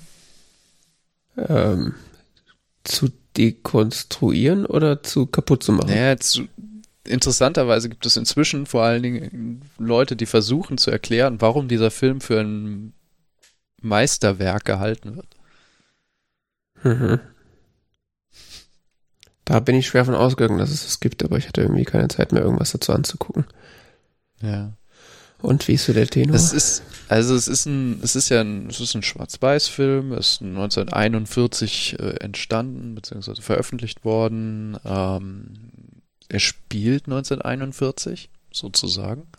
Die hm. Haupthandlung beginnt 1941, in dem Sinne ist Charles Foster Kane, der Zeitungsmagnat, äh, verstirbt auf seinem Privatschloss Xanadu, Mhm. Als er gerade eine Schneekugel betrachtet. Ja. Sein letztes Wort ist Rosebud und darum dreht sich dann quasi der ganze Film. Mhm. Äh, in dem Sinne, dass Zeitungsleute versuchen rauszufinden, was dieses Rosebud jetzt bedeutet und versuchen sein Leben quasi zu rekonstruieren. Mhm. Und dabei mit Menschen sprechen, die in seinem Leben eine Rolle gespielt haben, wie zum Beispiel seine zweite Frau, sein, äh, sein, einer seiner besten Freunde, sein Finanzberater. Mhm. mit denen spricht, spricht eben dieser Journalist und äh, die erzählen ihm alle Dinge, was da so war und das ist auch nicht unbedingt chronologisch, nur so ungefähr irgendwie und es ergibt sich so ungefähr so ein grobes Bild eines Lebens Mhm in Episoden.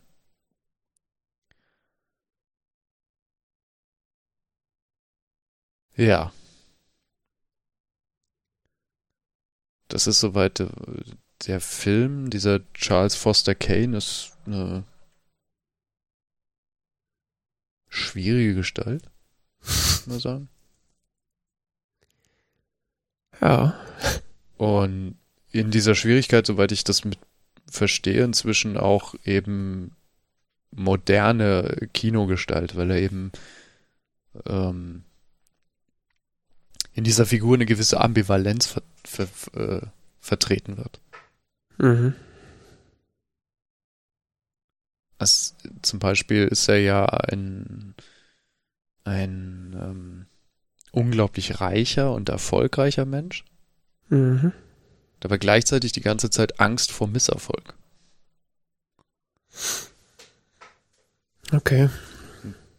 Zeigt so der, macht so dieses, dieses starke Streben danach, so der Welt zu zeigen, dass er irgendwie nicht keinen Misserfolg hat oder so.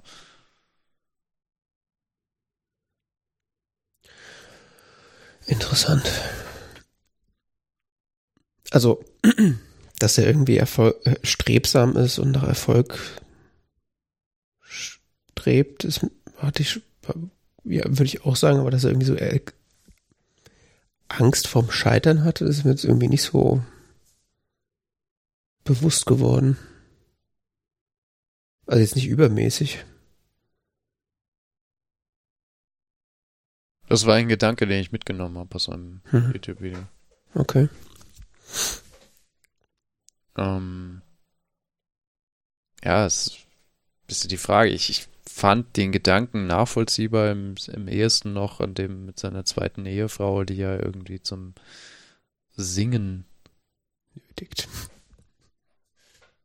entdeckt und dann möchte, dass sie quasi ein Opernstar wird. Und das, das genauso wie er irgendwie möchte, dass seine Zeitungen erfolgreich werden, ob sie es nun werden oder nicht oder so, ist. Das ist ein bisschen schräg irgendwie, so dieses. Naja, er ist halt eigentlich durch seinen Reichtum zum Erfolg ver, äh, verurteilt. Also er gerade bei seinen Zeitungen ist er ja erfolgreich, indem er sich quasi die besten Journalisten oder die vermeintlich besten Journalisten einfach zusammenkauft und dann einfach so einen Pool an, an, an äh, Mitarbeitern hat, die dann schon dafür sorgen, dass seine Zeitungen irgendwie erfolgreich sind. Ja, gleichzeitig ist er dann auch wieder nicht erfolgreich, weil er so massive Rückschläge dann durch die Great Depression erlebt und so. Ja, aber die, die ist Was ja, ja. absurderweise weit am Anfang erzählt wird, aber eigentlich in der Chronologie erst später liegt und Hm. ein bisschen verwirrend deshalb. Ähm, anderer Punkt, wo diese Ambivalenz angeblich so zum Tragen kommt, ist, äh, dass er ein Idealist sei, der für seine Werte eintritt, Mhm. aber trotzdem die ganze Zeit dann Kompromisse macht. Was sind diese Werte? Erinnerst du dich nicht? Er schreibt, das schreiben die doch, er schreibt doch mal so sein Manifest oder sowas am Anfang, was dann auch auf der ersten Ja. Zeitungsseite veröffentlicht wird. Ja. Das habe ich aber eher so verstanden, so als, als, dass er quasi seine Inte- Integrität bewirbt, aber eigentlich da halt diesen typischen Yellow Press, wir schreiben jeden Dreck und Hauptsache Aufmerksamkeit Journalismus betreibt. Ja, es ist so beides irgendwie. Hm. Er ist ja weder eindeutig das eine noch das andere. Also es ist ja irgendwie.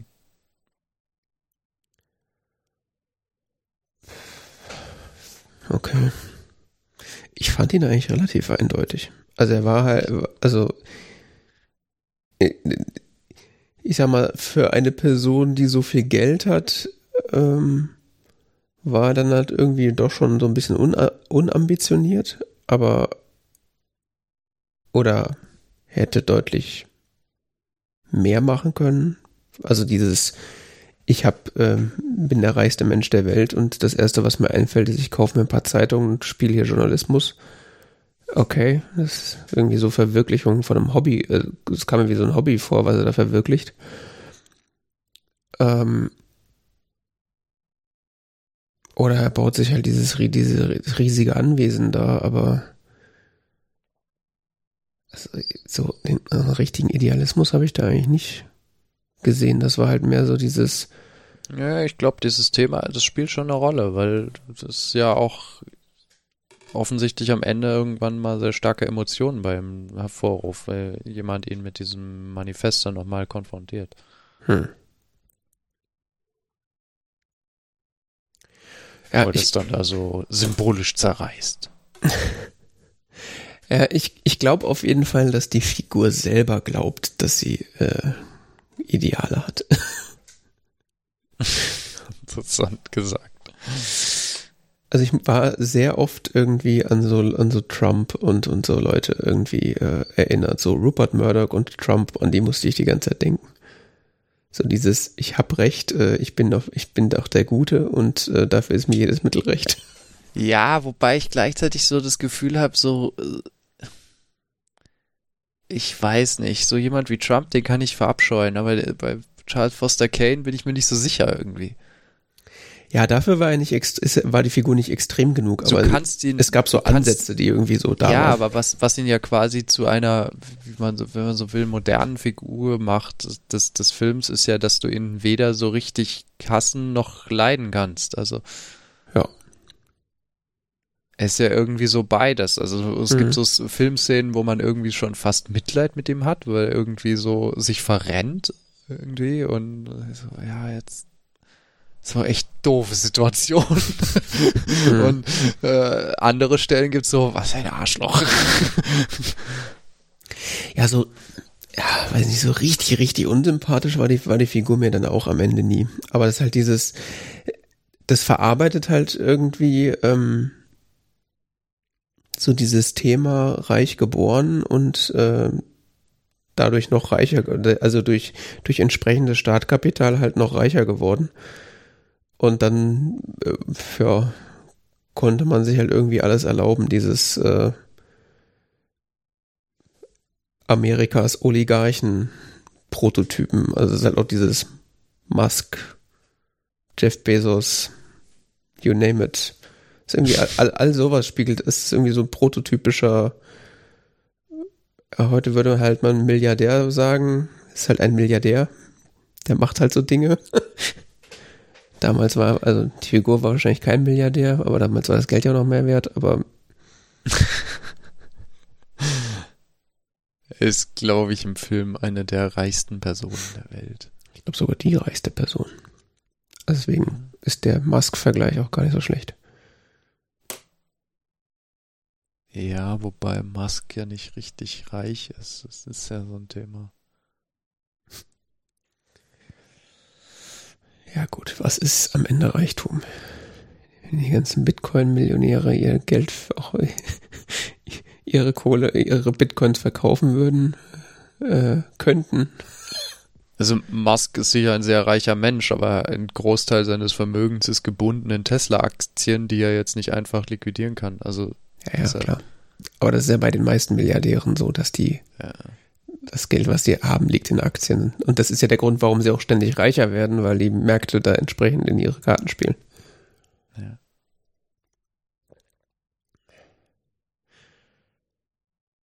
Ja. Ich muss auch deswegen an Musk denken, weil es ja irgendwie, äh, es hieß ja, dass irgendwie die, die Mine seiner Mutter oder was hat irgendwie ist, oder wo ist auf Gold gestoßen worden. Und das hat er dann irgendwie ver äh, vererbt gekriegt sozusagen. Musste ich dann auch an äh, Musk denken, der ja, dessen Vater ja irgendwie so eine Mine besessen hat oder besitzt und deswegen er schon entsprechend Millionärskind ist sozusagen und auf dieser Basis dann zu seinem jetzigen Reichtum gekommen ist. Und natürlich, weil er so unglaublich intelligent ist. Das kommt natürlich noch hinzu.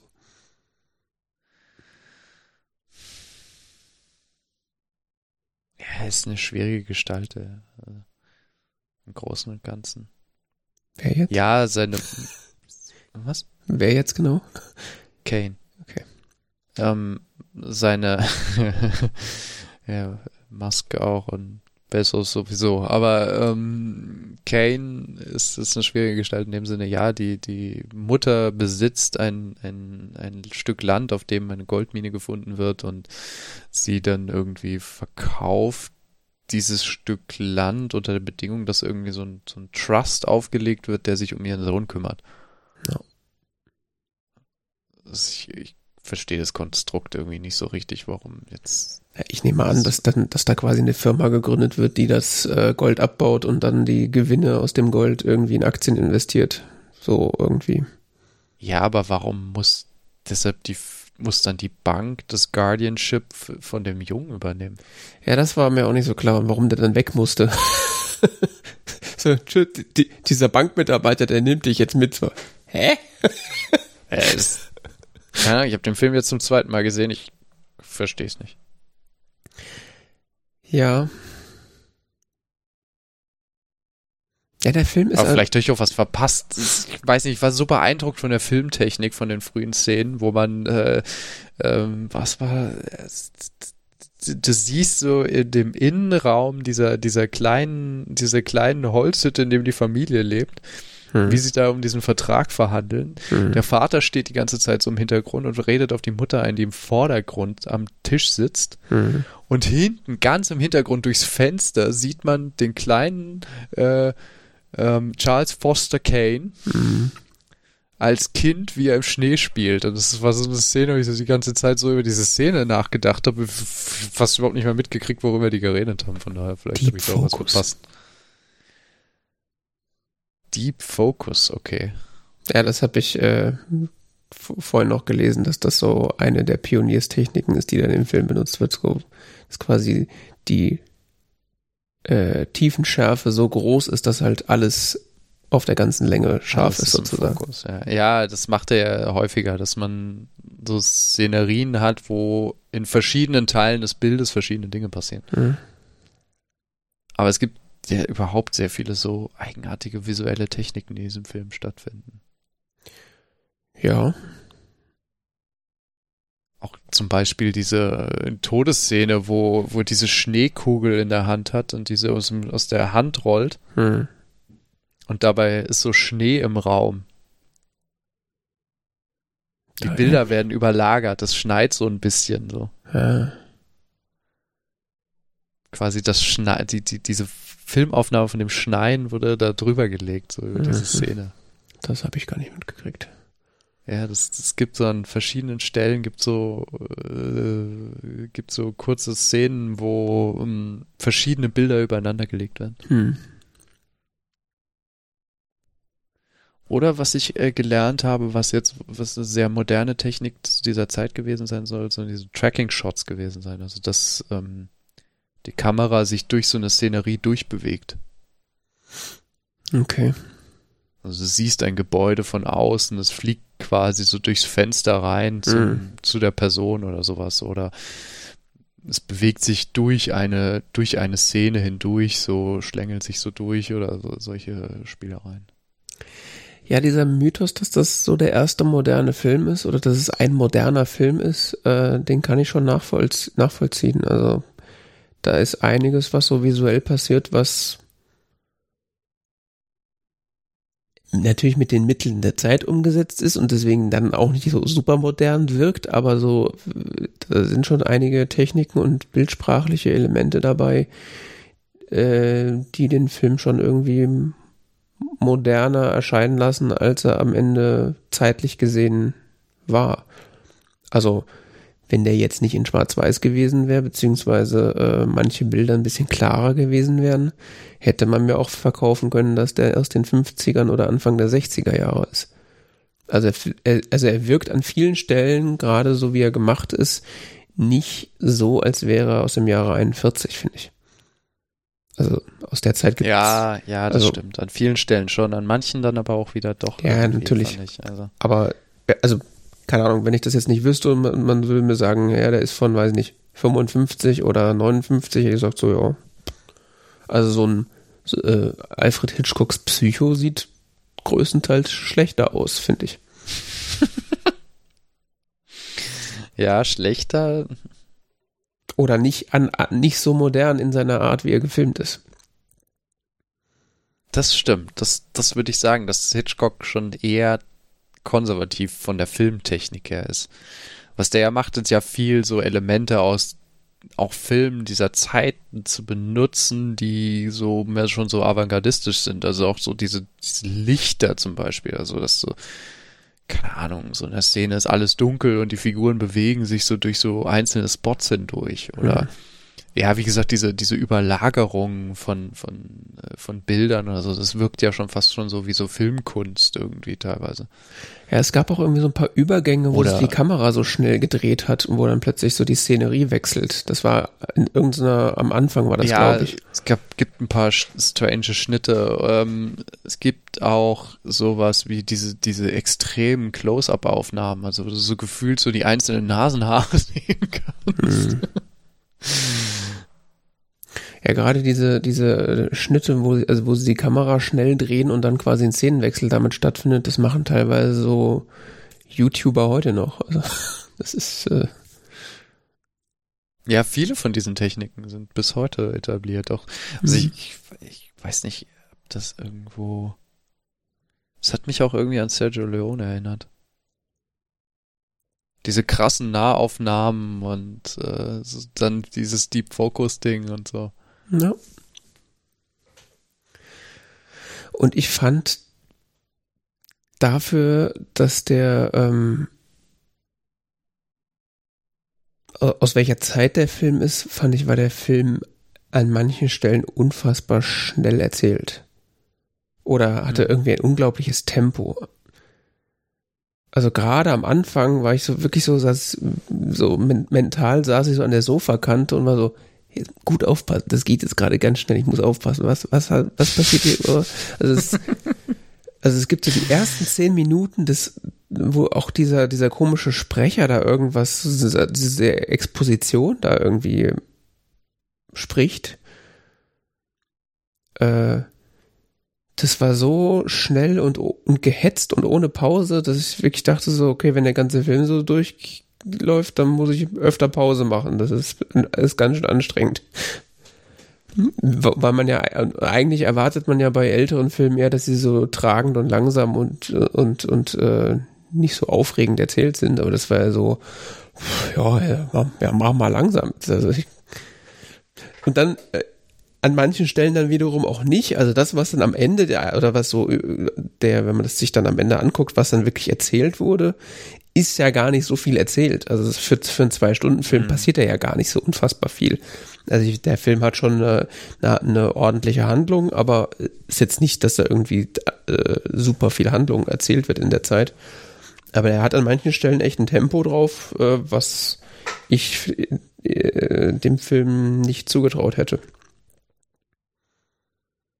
Und was dann schon äh, auch wieder sehr modern ist. Also gerade wenn man jetzt so moderne Erzähl, modernes Erzähltempo gewohnt ist, kommt einem das dann stellenweise schon entgegen.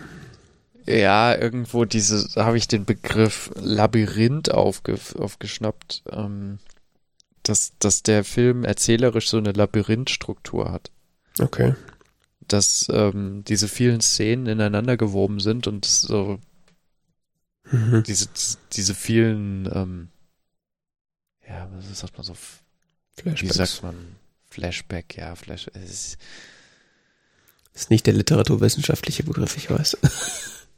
ja, gut. Ähm, er wird in Rückblenden erzählt, sozusagen. Ja, er wird in Rückblenden erzählt, die auch, wie gesagt, nicht chronologisch sind.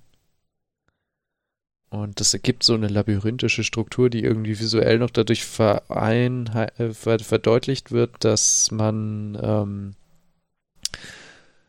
ich glaube auch am Anfang, aber vor allen Dingen am Ende dieses, diese Eingangshalle von Xanadu sieht, wo diese ganz vielen Statuen rumstehen und es mhm. wie so ein Haufen Chaos ist. Ich fand es interessant, dass dieser Begriff Labyrinth interessant, weil der auch zum Beispiel bei Friedrich Dürrenmatt spielt eine große Rolle. Indeed, ja. Ich erinnere mich. Das Labyrinth. Yep. Aber bitte mich jetzt bitte nicht, das zu erklären. Das ist äh, Habe ich noch. Hab war ich, Teil meiner Abschlussprüfung vom Studium. Ich habe keine Ahnung mehr. ich habe Gott sei Dank nur eine Seminararbeit darüber geschrieben. ich habe tatsächlich meine Abschlussprüfung über Dürrenmatt gemacht.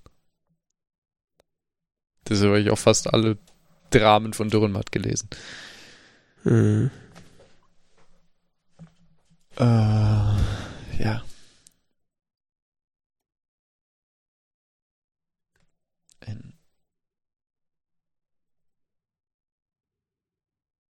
Ich weiß nicht, moderner Film, der Begriff stößt mir so ein bisschen auf, weil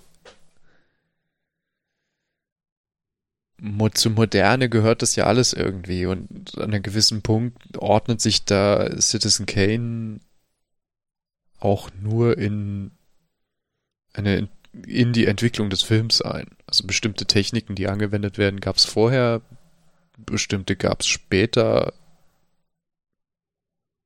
Ob der die jetzt erfunden hat, weiß nicht, weiß nicht.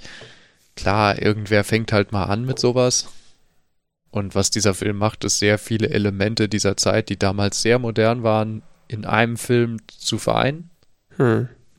erzählerisch, de- von der, von der filmischen Darstellung. Ähm, sind sehr junge Schauspieler, äh, die wahrscheinlich auch für 1941 relativ modern spielen.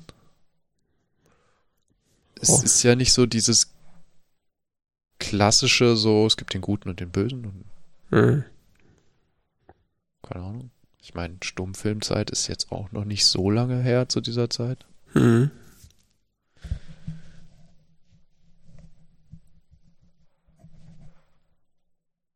Ähm, daher, Ja, vielleicht hat er einfach, oder vielleicht etabliert der Film einfach viele Sachen, die dann später zum Standard werden. Ohne sie zu erfinden. Das kann natürlich sein. ja, ist, was ich immer im Kopf hatte, war, Citizen Kane gilt als einer der besten Filme aller Zeiten. Also, der war ewig irgendwie bei IMDb auf Platz 1 und sowas. Ja. Und das, die Frage hat mich vorhin nochmal fasziniert. Und ich habe was auf Reddit gefunden. Mhm. Natürlich auf Reddit. Ja, das Wo auch ist sonst. die Philosophie-Plattform Nummer eins im Internet. Die statistischen Top 250 Filme aller Zeiten, Mhm. basierend auf dem durchschnittlichen Rating von 13 verschiedenen Webseiten Okay. zusammengerechnet. Mhm. Da ist Citizen Kane wohlgemerkt nur auf Platz 43. Direkt nach Portrait of a Lady on Fire. Okay. Und das ist auch so ein bisschen, was ich jetzt in Erinnerung hatte, dass Citizen Kane in den letzten Jahren an Bedeutung verloren hat. Also in einer Echt? bestimmten Generation von Filmkritikern war der extrem wichtig und, und so quasi ein Meilenstein der Filmkultur und so für alle Zeiten der beste Film aller Zeiten und so. Mhm. Wohl aber diese Bewertung in den letzten Jahren etwas im, auf dem absteigenden Ast war. Also so, ja, ist ein guter Film, ist für seine Zeit sicherlich auch wichtig und irgendwie so ein Meilenstein, wenn man so will. Aber es ist sicher nicht mehr der beste Film aller Zeiten für alle Zeiten. Oh, krass. Habe ich gar nicht mitgekriegt. Der ist in der IMDB nur noch auf Platz 93. Ah ja, dass es so weit abgesunken ist, hätte ich jetzt nicht gedacht, aber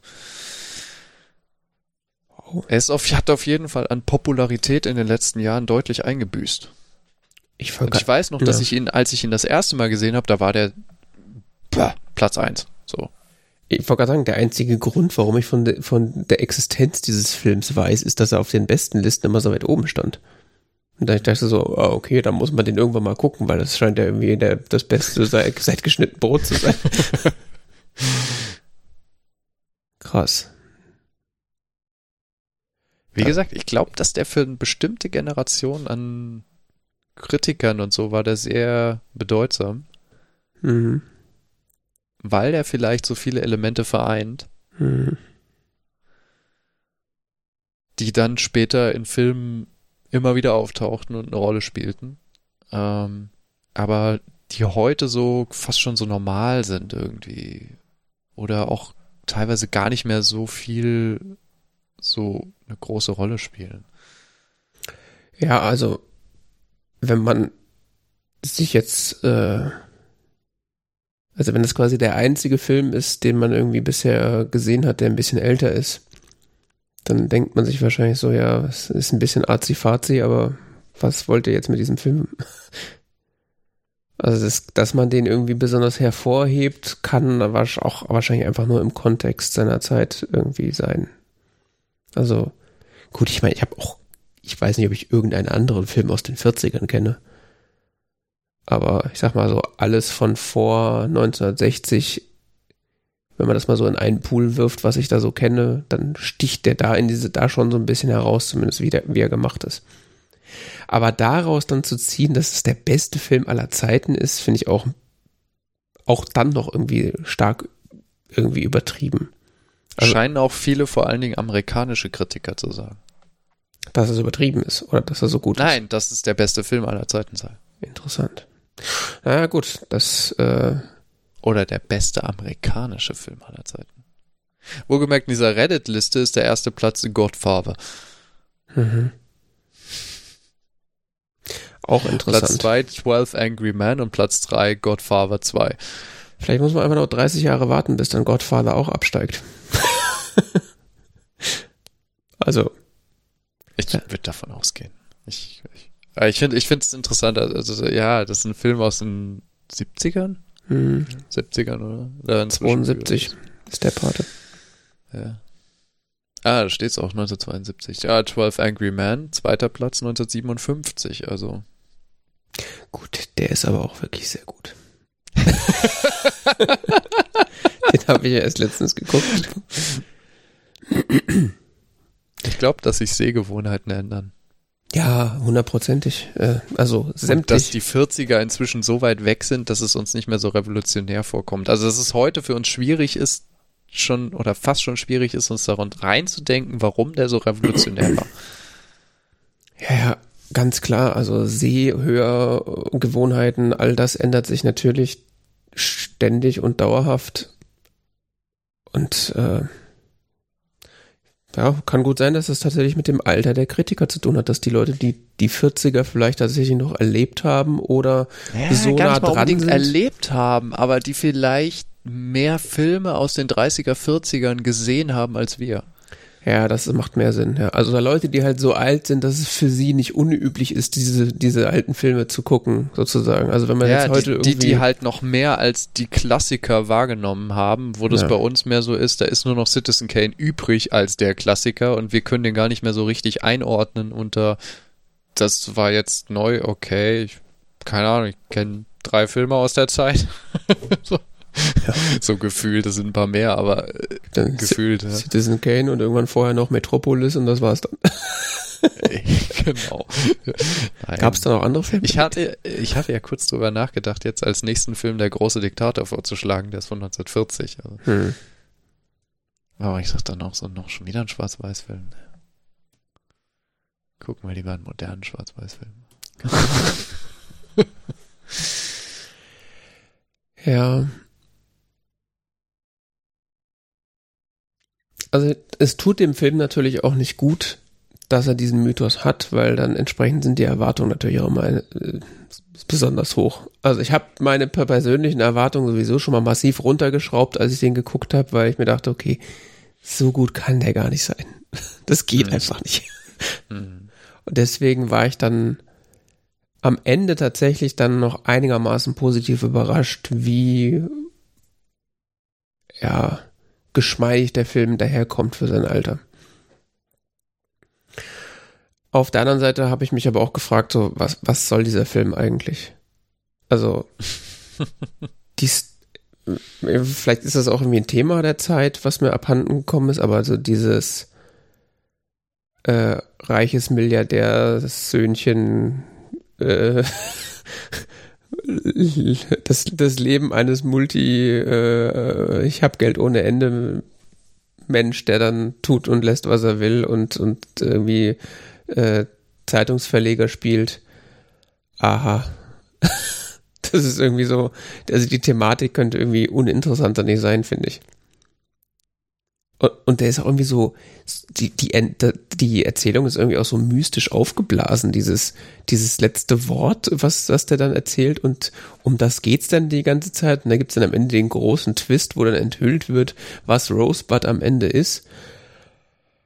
Aha. Also vielleicht ist es auch irgendwie so eine, ja, so eine Metapher, die ich nicht verstehe, das ist quasi so, äh, ja, dass, dass halt so ein, so ein großes Bohai um dieses letzte Wort gemacht wird, obwohl es eigentlich, eigentlich so eine nicht, eine zu ignorierende Nichtigkeit gewesen wäre. Äh, hm. Aber ich, also diese Story, also ist jetzt kein, keine, ist nicht uninteressant. Ich habe das, also ich habe das tatsächlich schon irgendwie interessant verfolgt, die, die Geschichte im Allgemeinen. Aber ich habe mich die ganze Zeit auch so nachträglich dann gefragt, warum, warum verfilmt man das? Also das ist irgendwie so, keine Ahnung.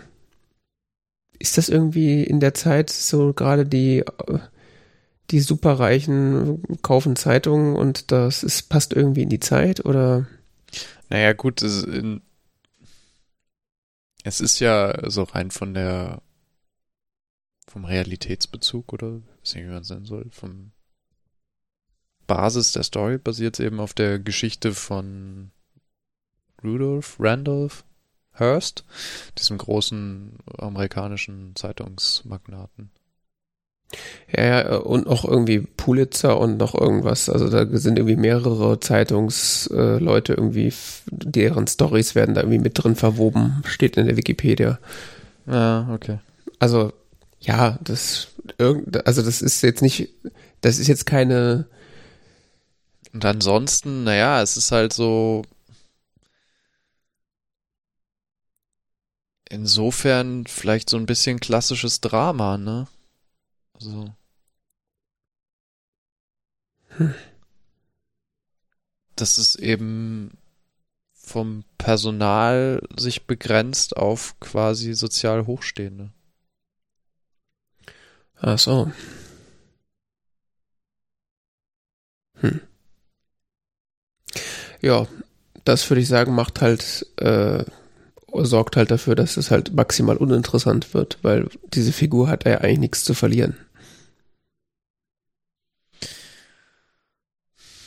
Ich meine, er hat Geld ohne Ende, er macht, was er will und ja, ihm werden dann mal irgendwie ein paar Steine in den Weg gelegt. Äh, aber ja, Im klassischen Drama wäre dann so die, die Definition so von wegen, weil er eben eine höhere soziale Stellung hat, hat er eine höhere Fallhöhe. Ja, aber das wird ja ausgehebelt in dieser Zeit. So, der, die Reichen können es ja. Deshalb wurde zum Beispiel, ja, interessanter Punkt. Da wurde nämlich Orson Welles auch zu befragt, sowas von wegen, sehen Sie eigentlich in Film als rein fiktionales Werk oder ist das mehr so eine Art Sozialdokumentation? Mhm. Er so, ja, ich sehe es eher als soziale Dokumentation. Mhm. Ja, er, sei, er sagte in diesem Interview mit, ähm, mit wem war das? Ich glaube, mit der britischen Sendung Monitor. Mhm äh, das muss ich auf YouTube nochmal suchen, sagt er, mh, mm, er sei ein Kritiker von diesem Anhäufen von Reichtum. Mhm. Ja, ich meine, so funktioniert das natürlich, dass es, dass es so äh, diesen dokumentarischen Charakter sozusagen hat oder diesen ja, Kritik an, an diesem Oligarchenkapitalismus oder wie man das nennen möchte. Ähm,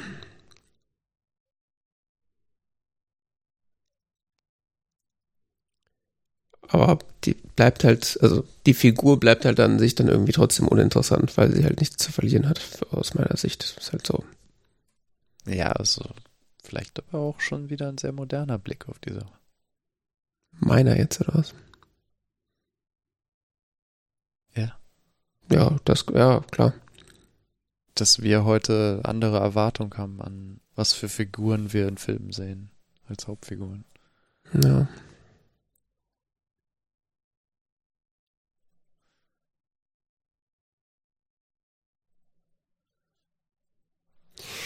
Ja, was der. Ich glaube, ja. das Thema ist eher bei diesem Film, dass, dass, dass die Figur eine Fallhöhe hat, aber tatsächlich nie fällt. Okay, was wäre denn die, also was naja, irgendein dramatischer Verlust wäre ja eigentlich der, der, der Fall. Aber der, der findet ja irgendwie statt, aber irgendwie auch nicht. Also der Film ist ja darum so ein bisschen ambivalent. Also er gewinnt quasi alles, aber er verliert ja immer wieder seine sozialen Beziehungen. Er ist ja am Ende mehr oder minder der isolierte Typ da. Am Anfang ist er der total social und mit Bekannten und sonst was und aktiv und fröhlich und keine Ahnung was. Und ja. am Ende ist er irgendwie dieser verbitterte alte äh, Typ da, der zwar einen unglaublichen Reichtum angehäuft hat, in seinem Privatschloss lebt, aber völlig im Allein ist. Hm. Ja, einzigen Vertrauten, den er noch hat, ist quasi dieser gierige Butler. War der gierig? Ja, der wird so ein bisschen so gezeichnet, in dem Sinne, dass er dann dem, für den Journalisten irgendwie 1000 Dollar möchte, nur um dem ein paar interne Infos irgendwie zu geben. Ja, 1000 Dollar 1941 äh, ist schon ein ganz schöner Haufen Asche. Also. Kannst du mal sehen, wie schlecht der bezahlt wurde. ja.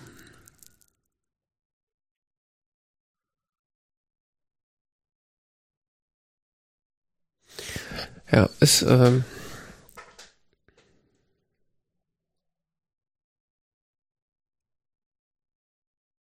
ja, ich glaube,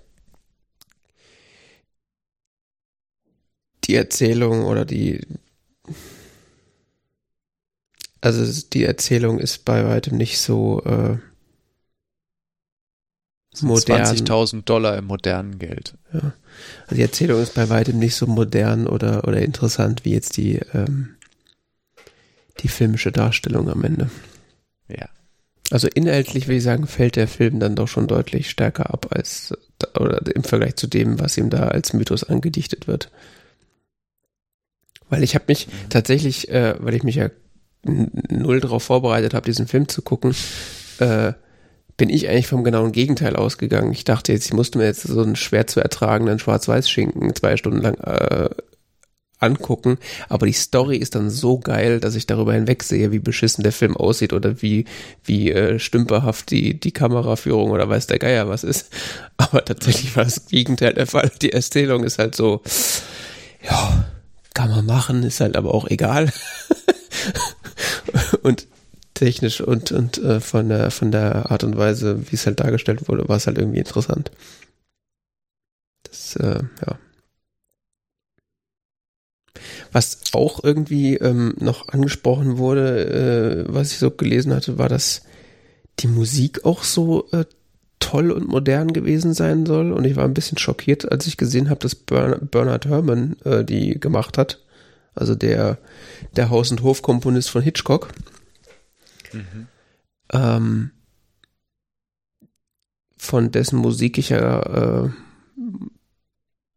gerade bei Psycho auch immer äh, sehr begeistert bin, fand ich die Musik hier eigentlich nur als Störfaktor. Es ist ja immer so Lärm in your face maximale Aufmerksamkeit irgendwie äh, zu erregen. So, Achtung, jetzt lautes Orchester. Bäh, bäh, bäh, bäh, bäh, bäh.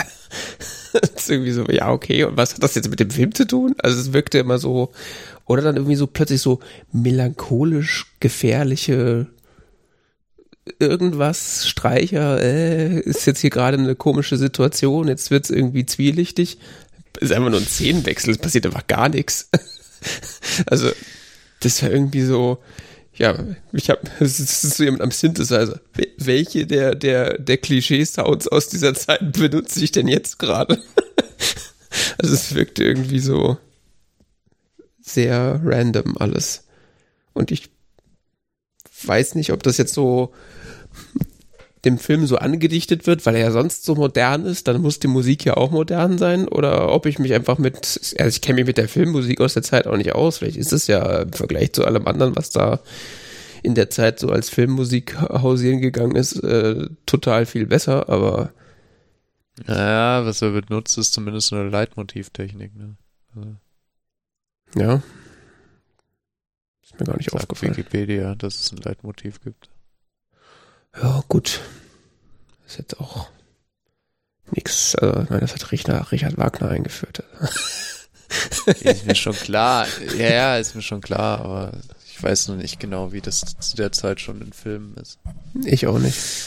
Ähm, Ja, vielleicht tue ich ihm auch Unrecht, aber auf mich wirkt die Musik die ganze Zeit eigentlich nur stören und irgendwie so wie so ein Fremdkörper. Es ist immer so, ja, Musik, lass mal weg da jetzt, ist okay.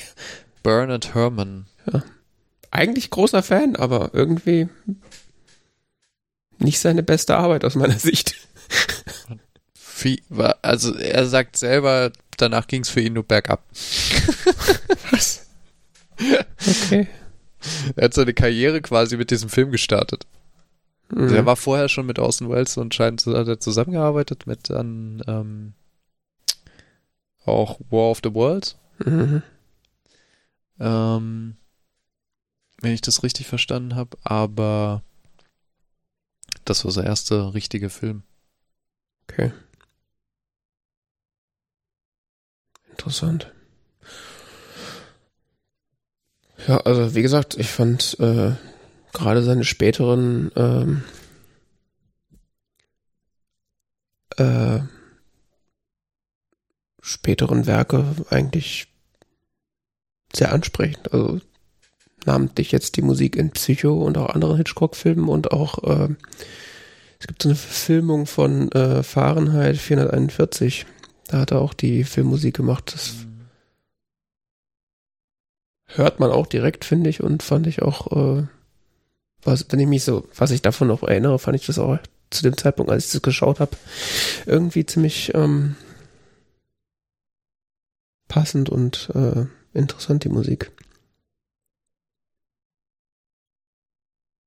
Doch die Musik von Taxi Driver gemacht. Oh. Dann wissen wir schon, was wir als übernächstes gucken. Dafür Oscar und Grammy-Nominierung bekommen. Ja, aber nach äh, Citizen Kane ging's bergab. okay. War auch sein letzter Film. Wo ich ja tatsächlich äh, positiv überrascht war, war die generelle äh, Sprachverständlichkeit und Soundqualität im Allgemeinen. Ich finde, da merkt man total, dass Orson Welles ein Radiomensch Ja. war. Ja. Wie der spricht. Das ist Ja, wie er spricht und aber auch wie äh, die Mikrofonierung anscheinend gelöst wurde, weil das ein, ein Drama in so älteren Filmen finde ich ist immer, wenn sie halt, wenn man das in Originalsprache guckt und eben nicht die deutsche Synchronstudio-Fassung, dann zu versuchen zu verstehen, was die da sagen und irgendwie äh, überhaupt so die äh, das, das alles, das Abmisch, die Abmischung irgendwie zu verstehen, ist irgendwie Mikrofontechnik war halt noch nicht so weit. Ja. Da ist man wahrscheinlich auch als Deutscher auch einfach grundsätzlich verwöhnt und gleichzeitig verwirrt, weil man halt eben immer diese Studioaufnahmen gewohnt ist, wo halt Leute vor großen Mikrofonen sehr deutlich irgendwas da reinsprechen und ja, ja. der Amerikaner ist halt im Zweifelsfall gewohnt, da lief halt irgendwo ein Mikro mit, während das gefilmt wurde und das ist dann halt der Film. ja. Und je nachdem, wie weit der Tonarm gerade weggehalten wurde oder nicht, verstehst du es oder nicht. Ja. Wird dann am Ende wahrscheinlich nochmal irgendwie so maximale Kompression draufgegeben, damit man irgendwas versteht. Deswegen klingt das dann auch, als ob sie irgendwie in Kohlemikrofone schreien. ja. Nun gut. Hast du den Film auch bewertet? Nee. Auf Letterboxd. Nee, habe ich ehrlich gesagt nicht. Ich habe ihm vier Sterne gegeben. Ah ja.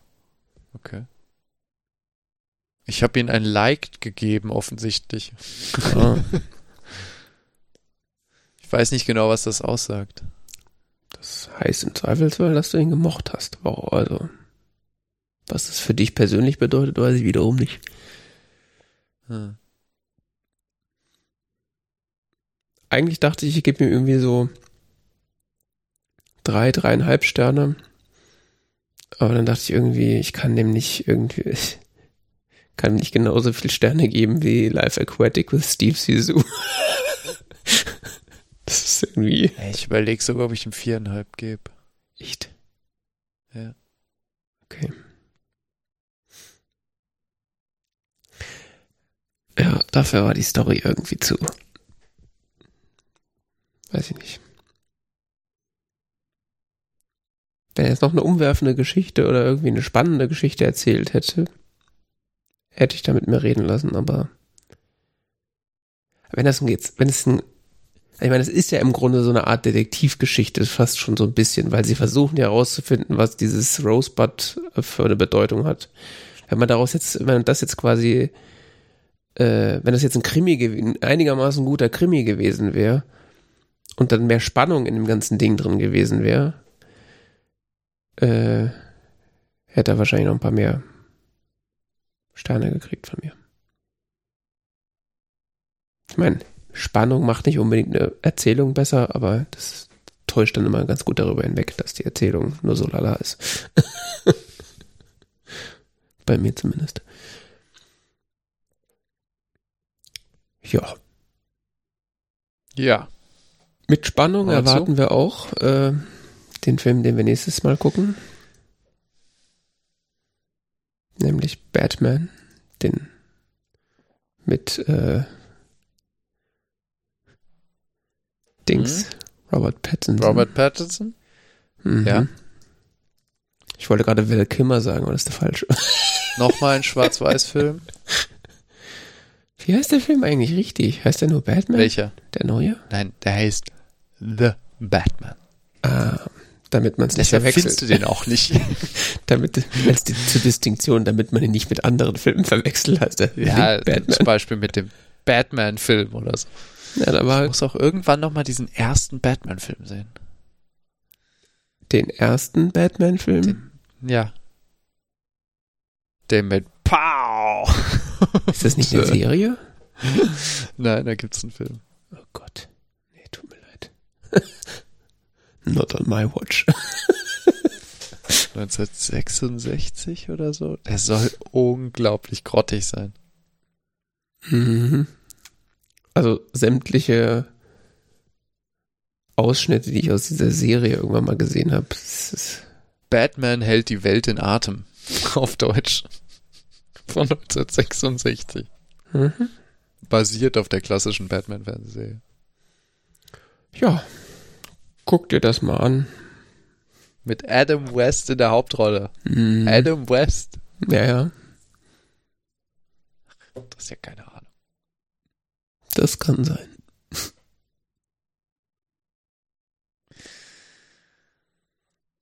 Tja. Also, Batman. Äh, ich bin gespannt. Mhm. The Batman. Nicht, äh, nicht, dass ich jetzt den mit äh, Dings gucke. Adam West Show, ja. Nee, nee. Kann man mal Val, verwechseln. Val Kilmer. Oder George Clooney, die um. Okay. Das war T-Zeit Folge 184. The 184. Äh, es war mir wie immer eine Freude. Ich bedanke mich äh, im Namen von uns beiden für die Aufmerksamkeit und äh, man findet uns auf tzeit.org und äh, tzeit Podcasts auf Twitter und neuerdings haben wir auch einen Mastodon-Kanal, habe ich gehört. Oh yeah. CZ Podcast at chaos.social. Genau. Den bespielt Jan David ganz fleißig und Heißt die Crowd da an, ja. wir hören uns voraussichtlich wieder in zwei Wochen. Genau. Bis dann. Bis dann.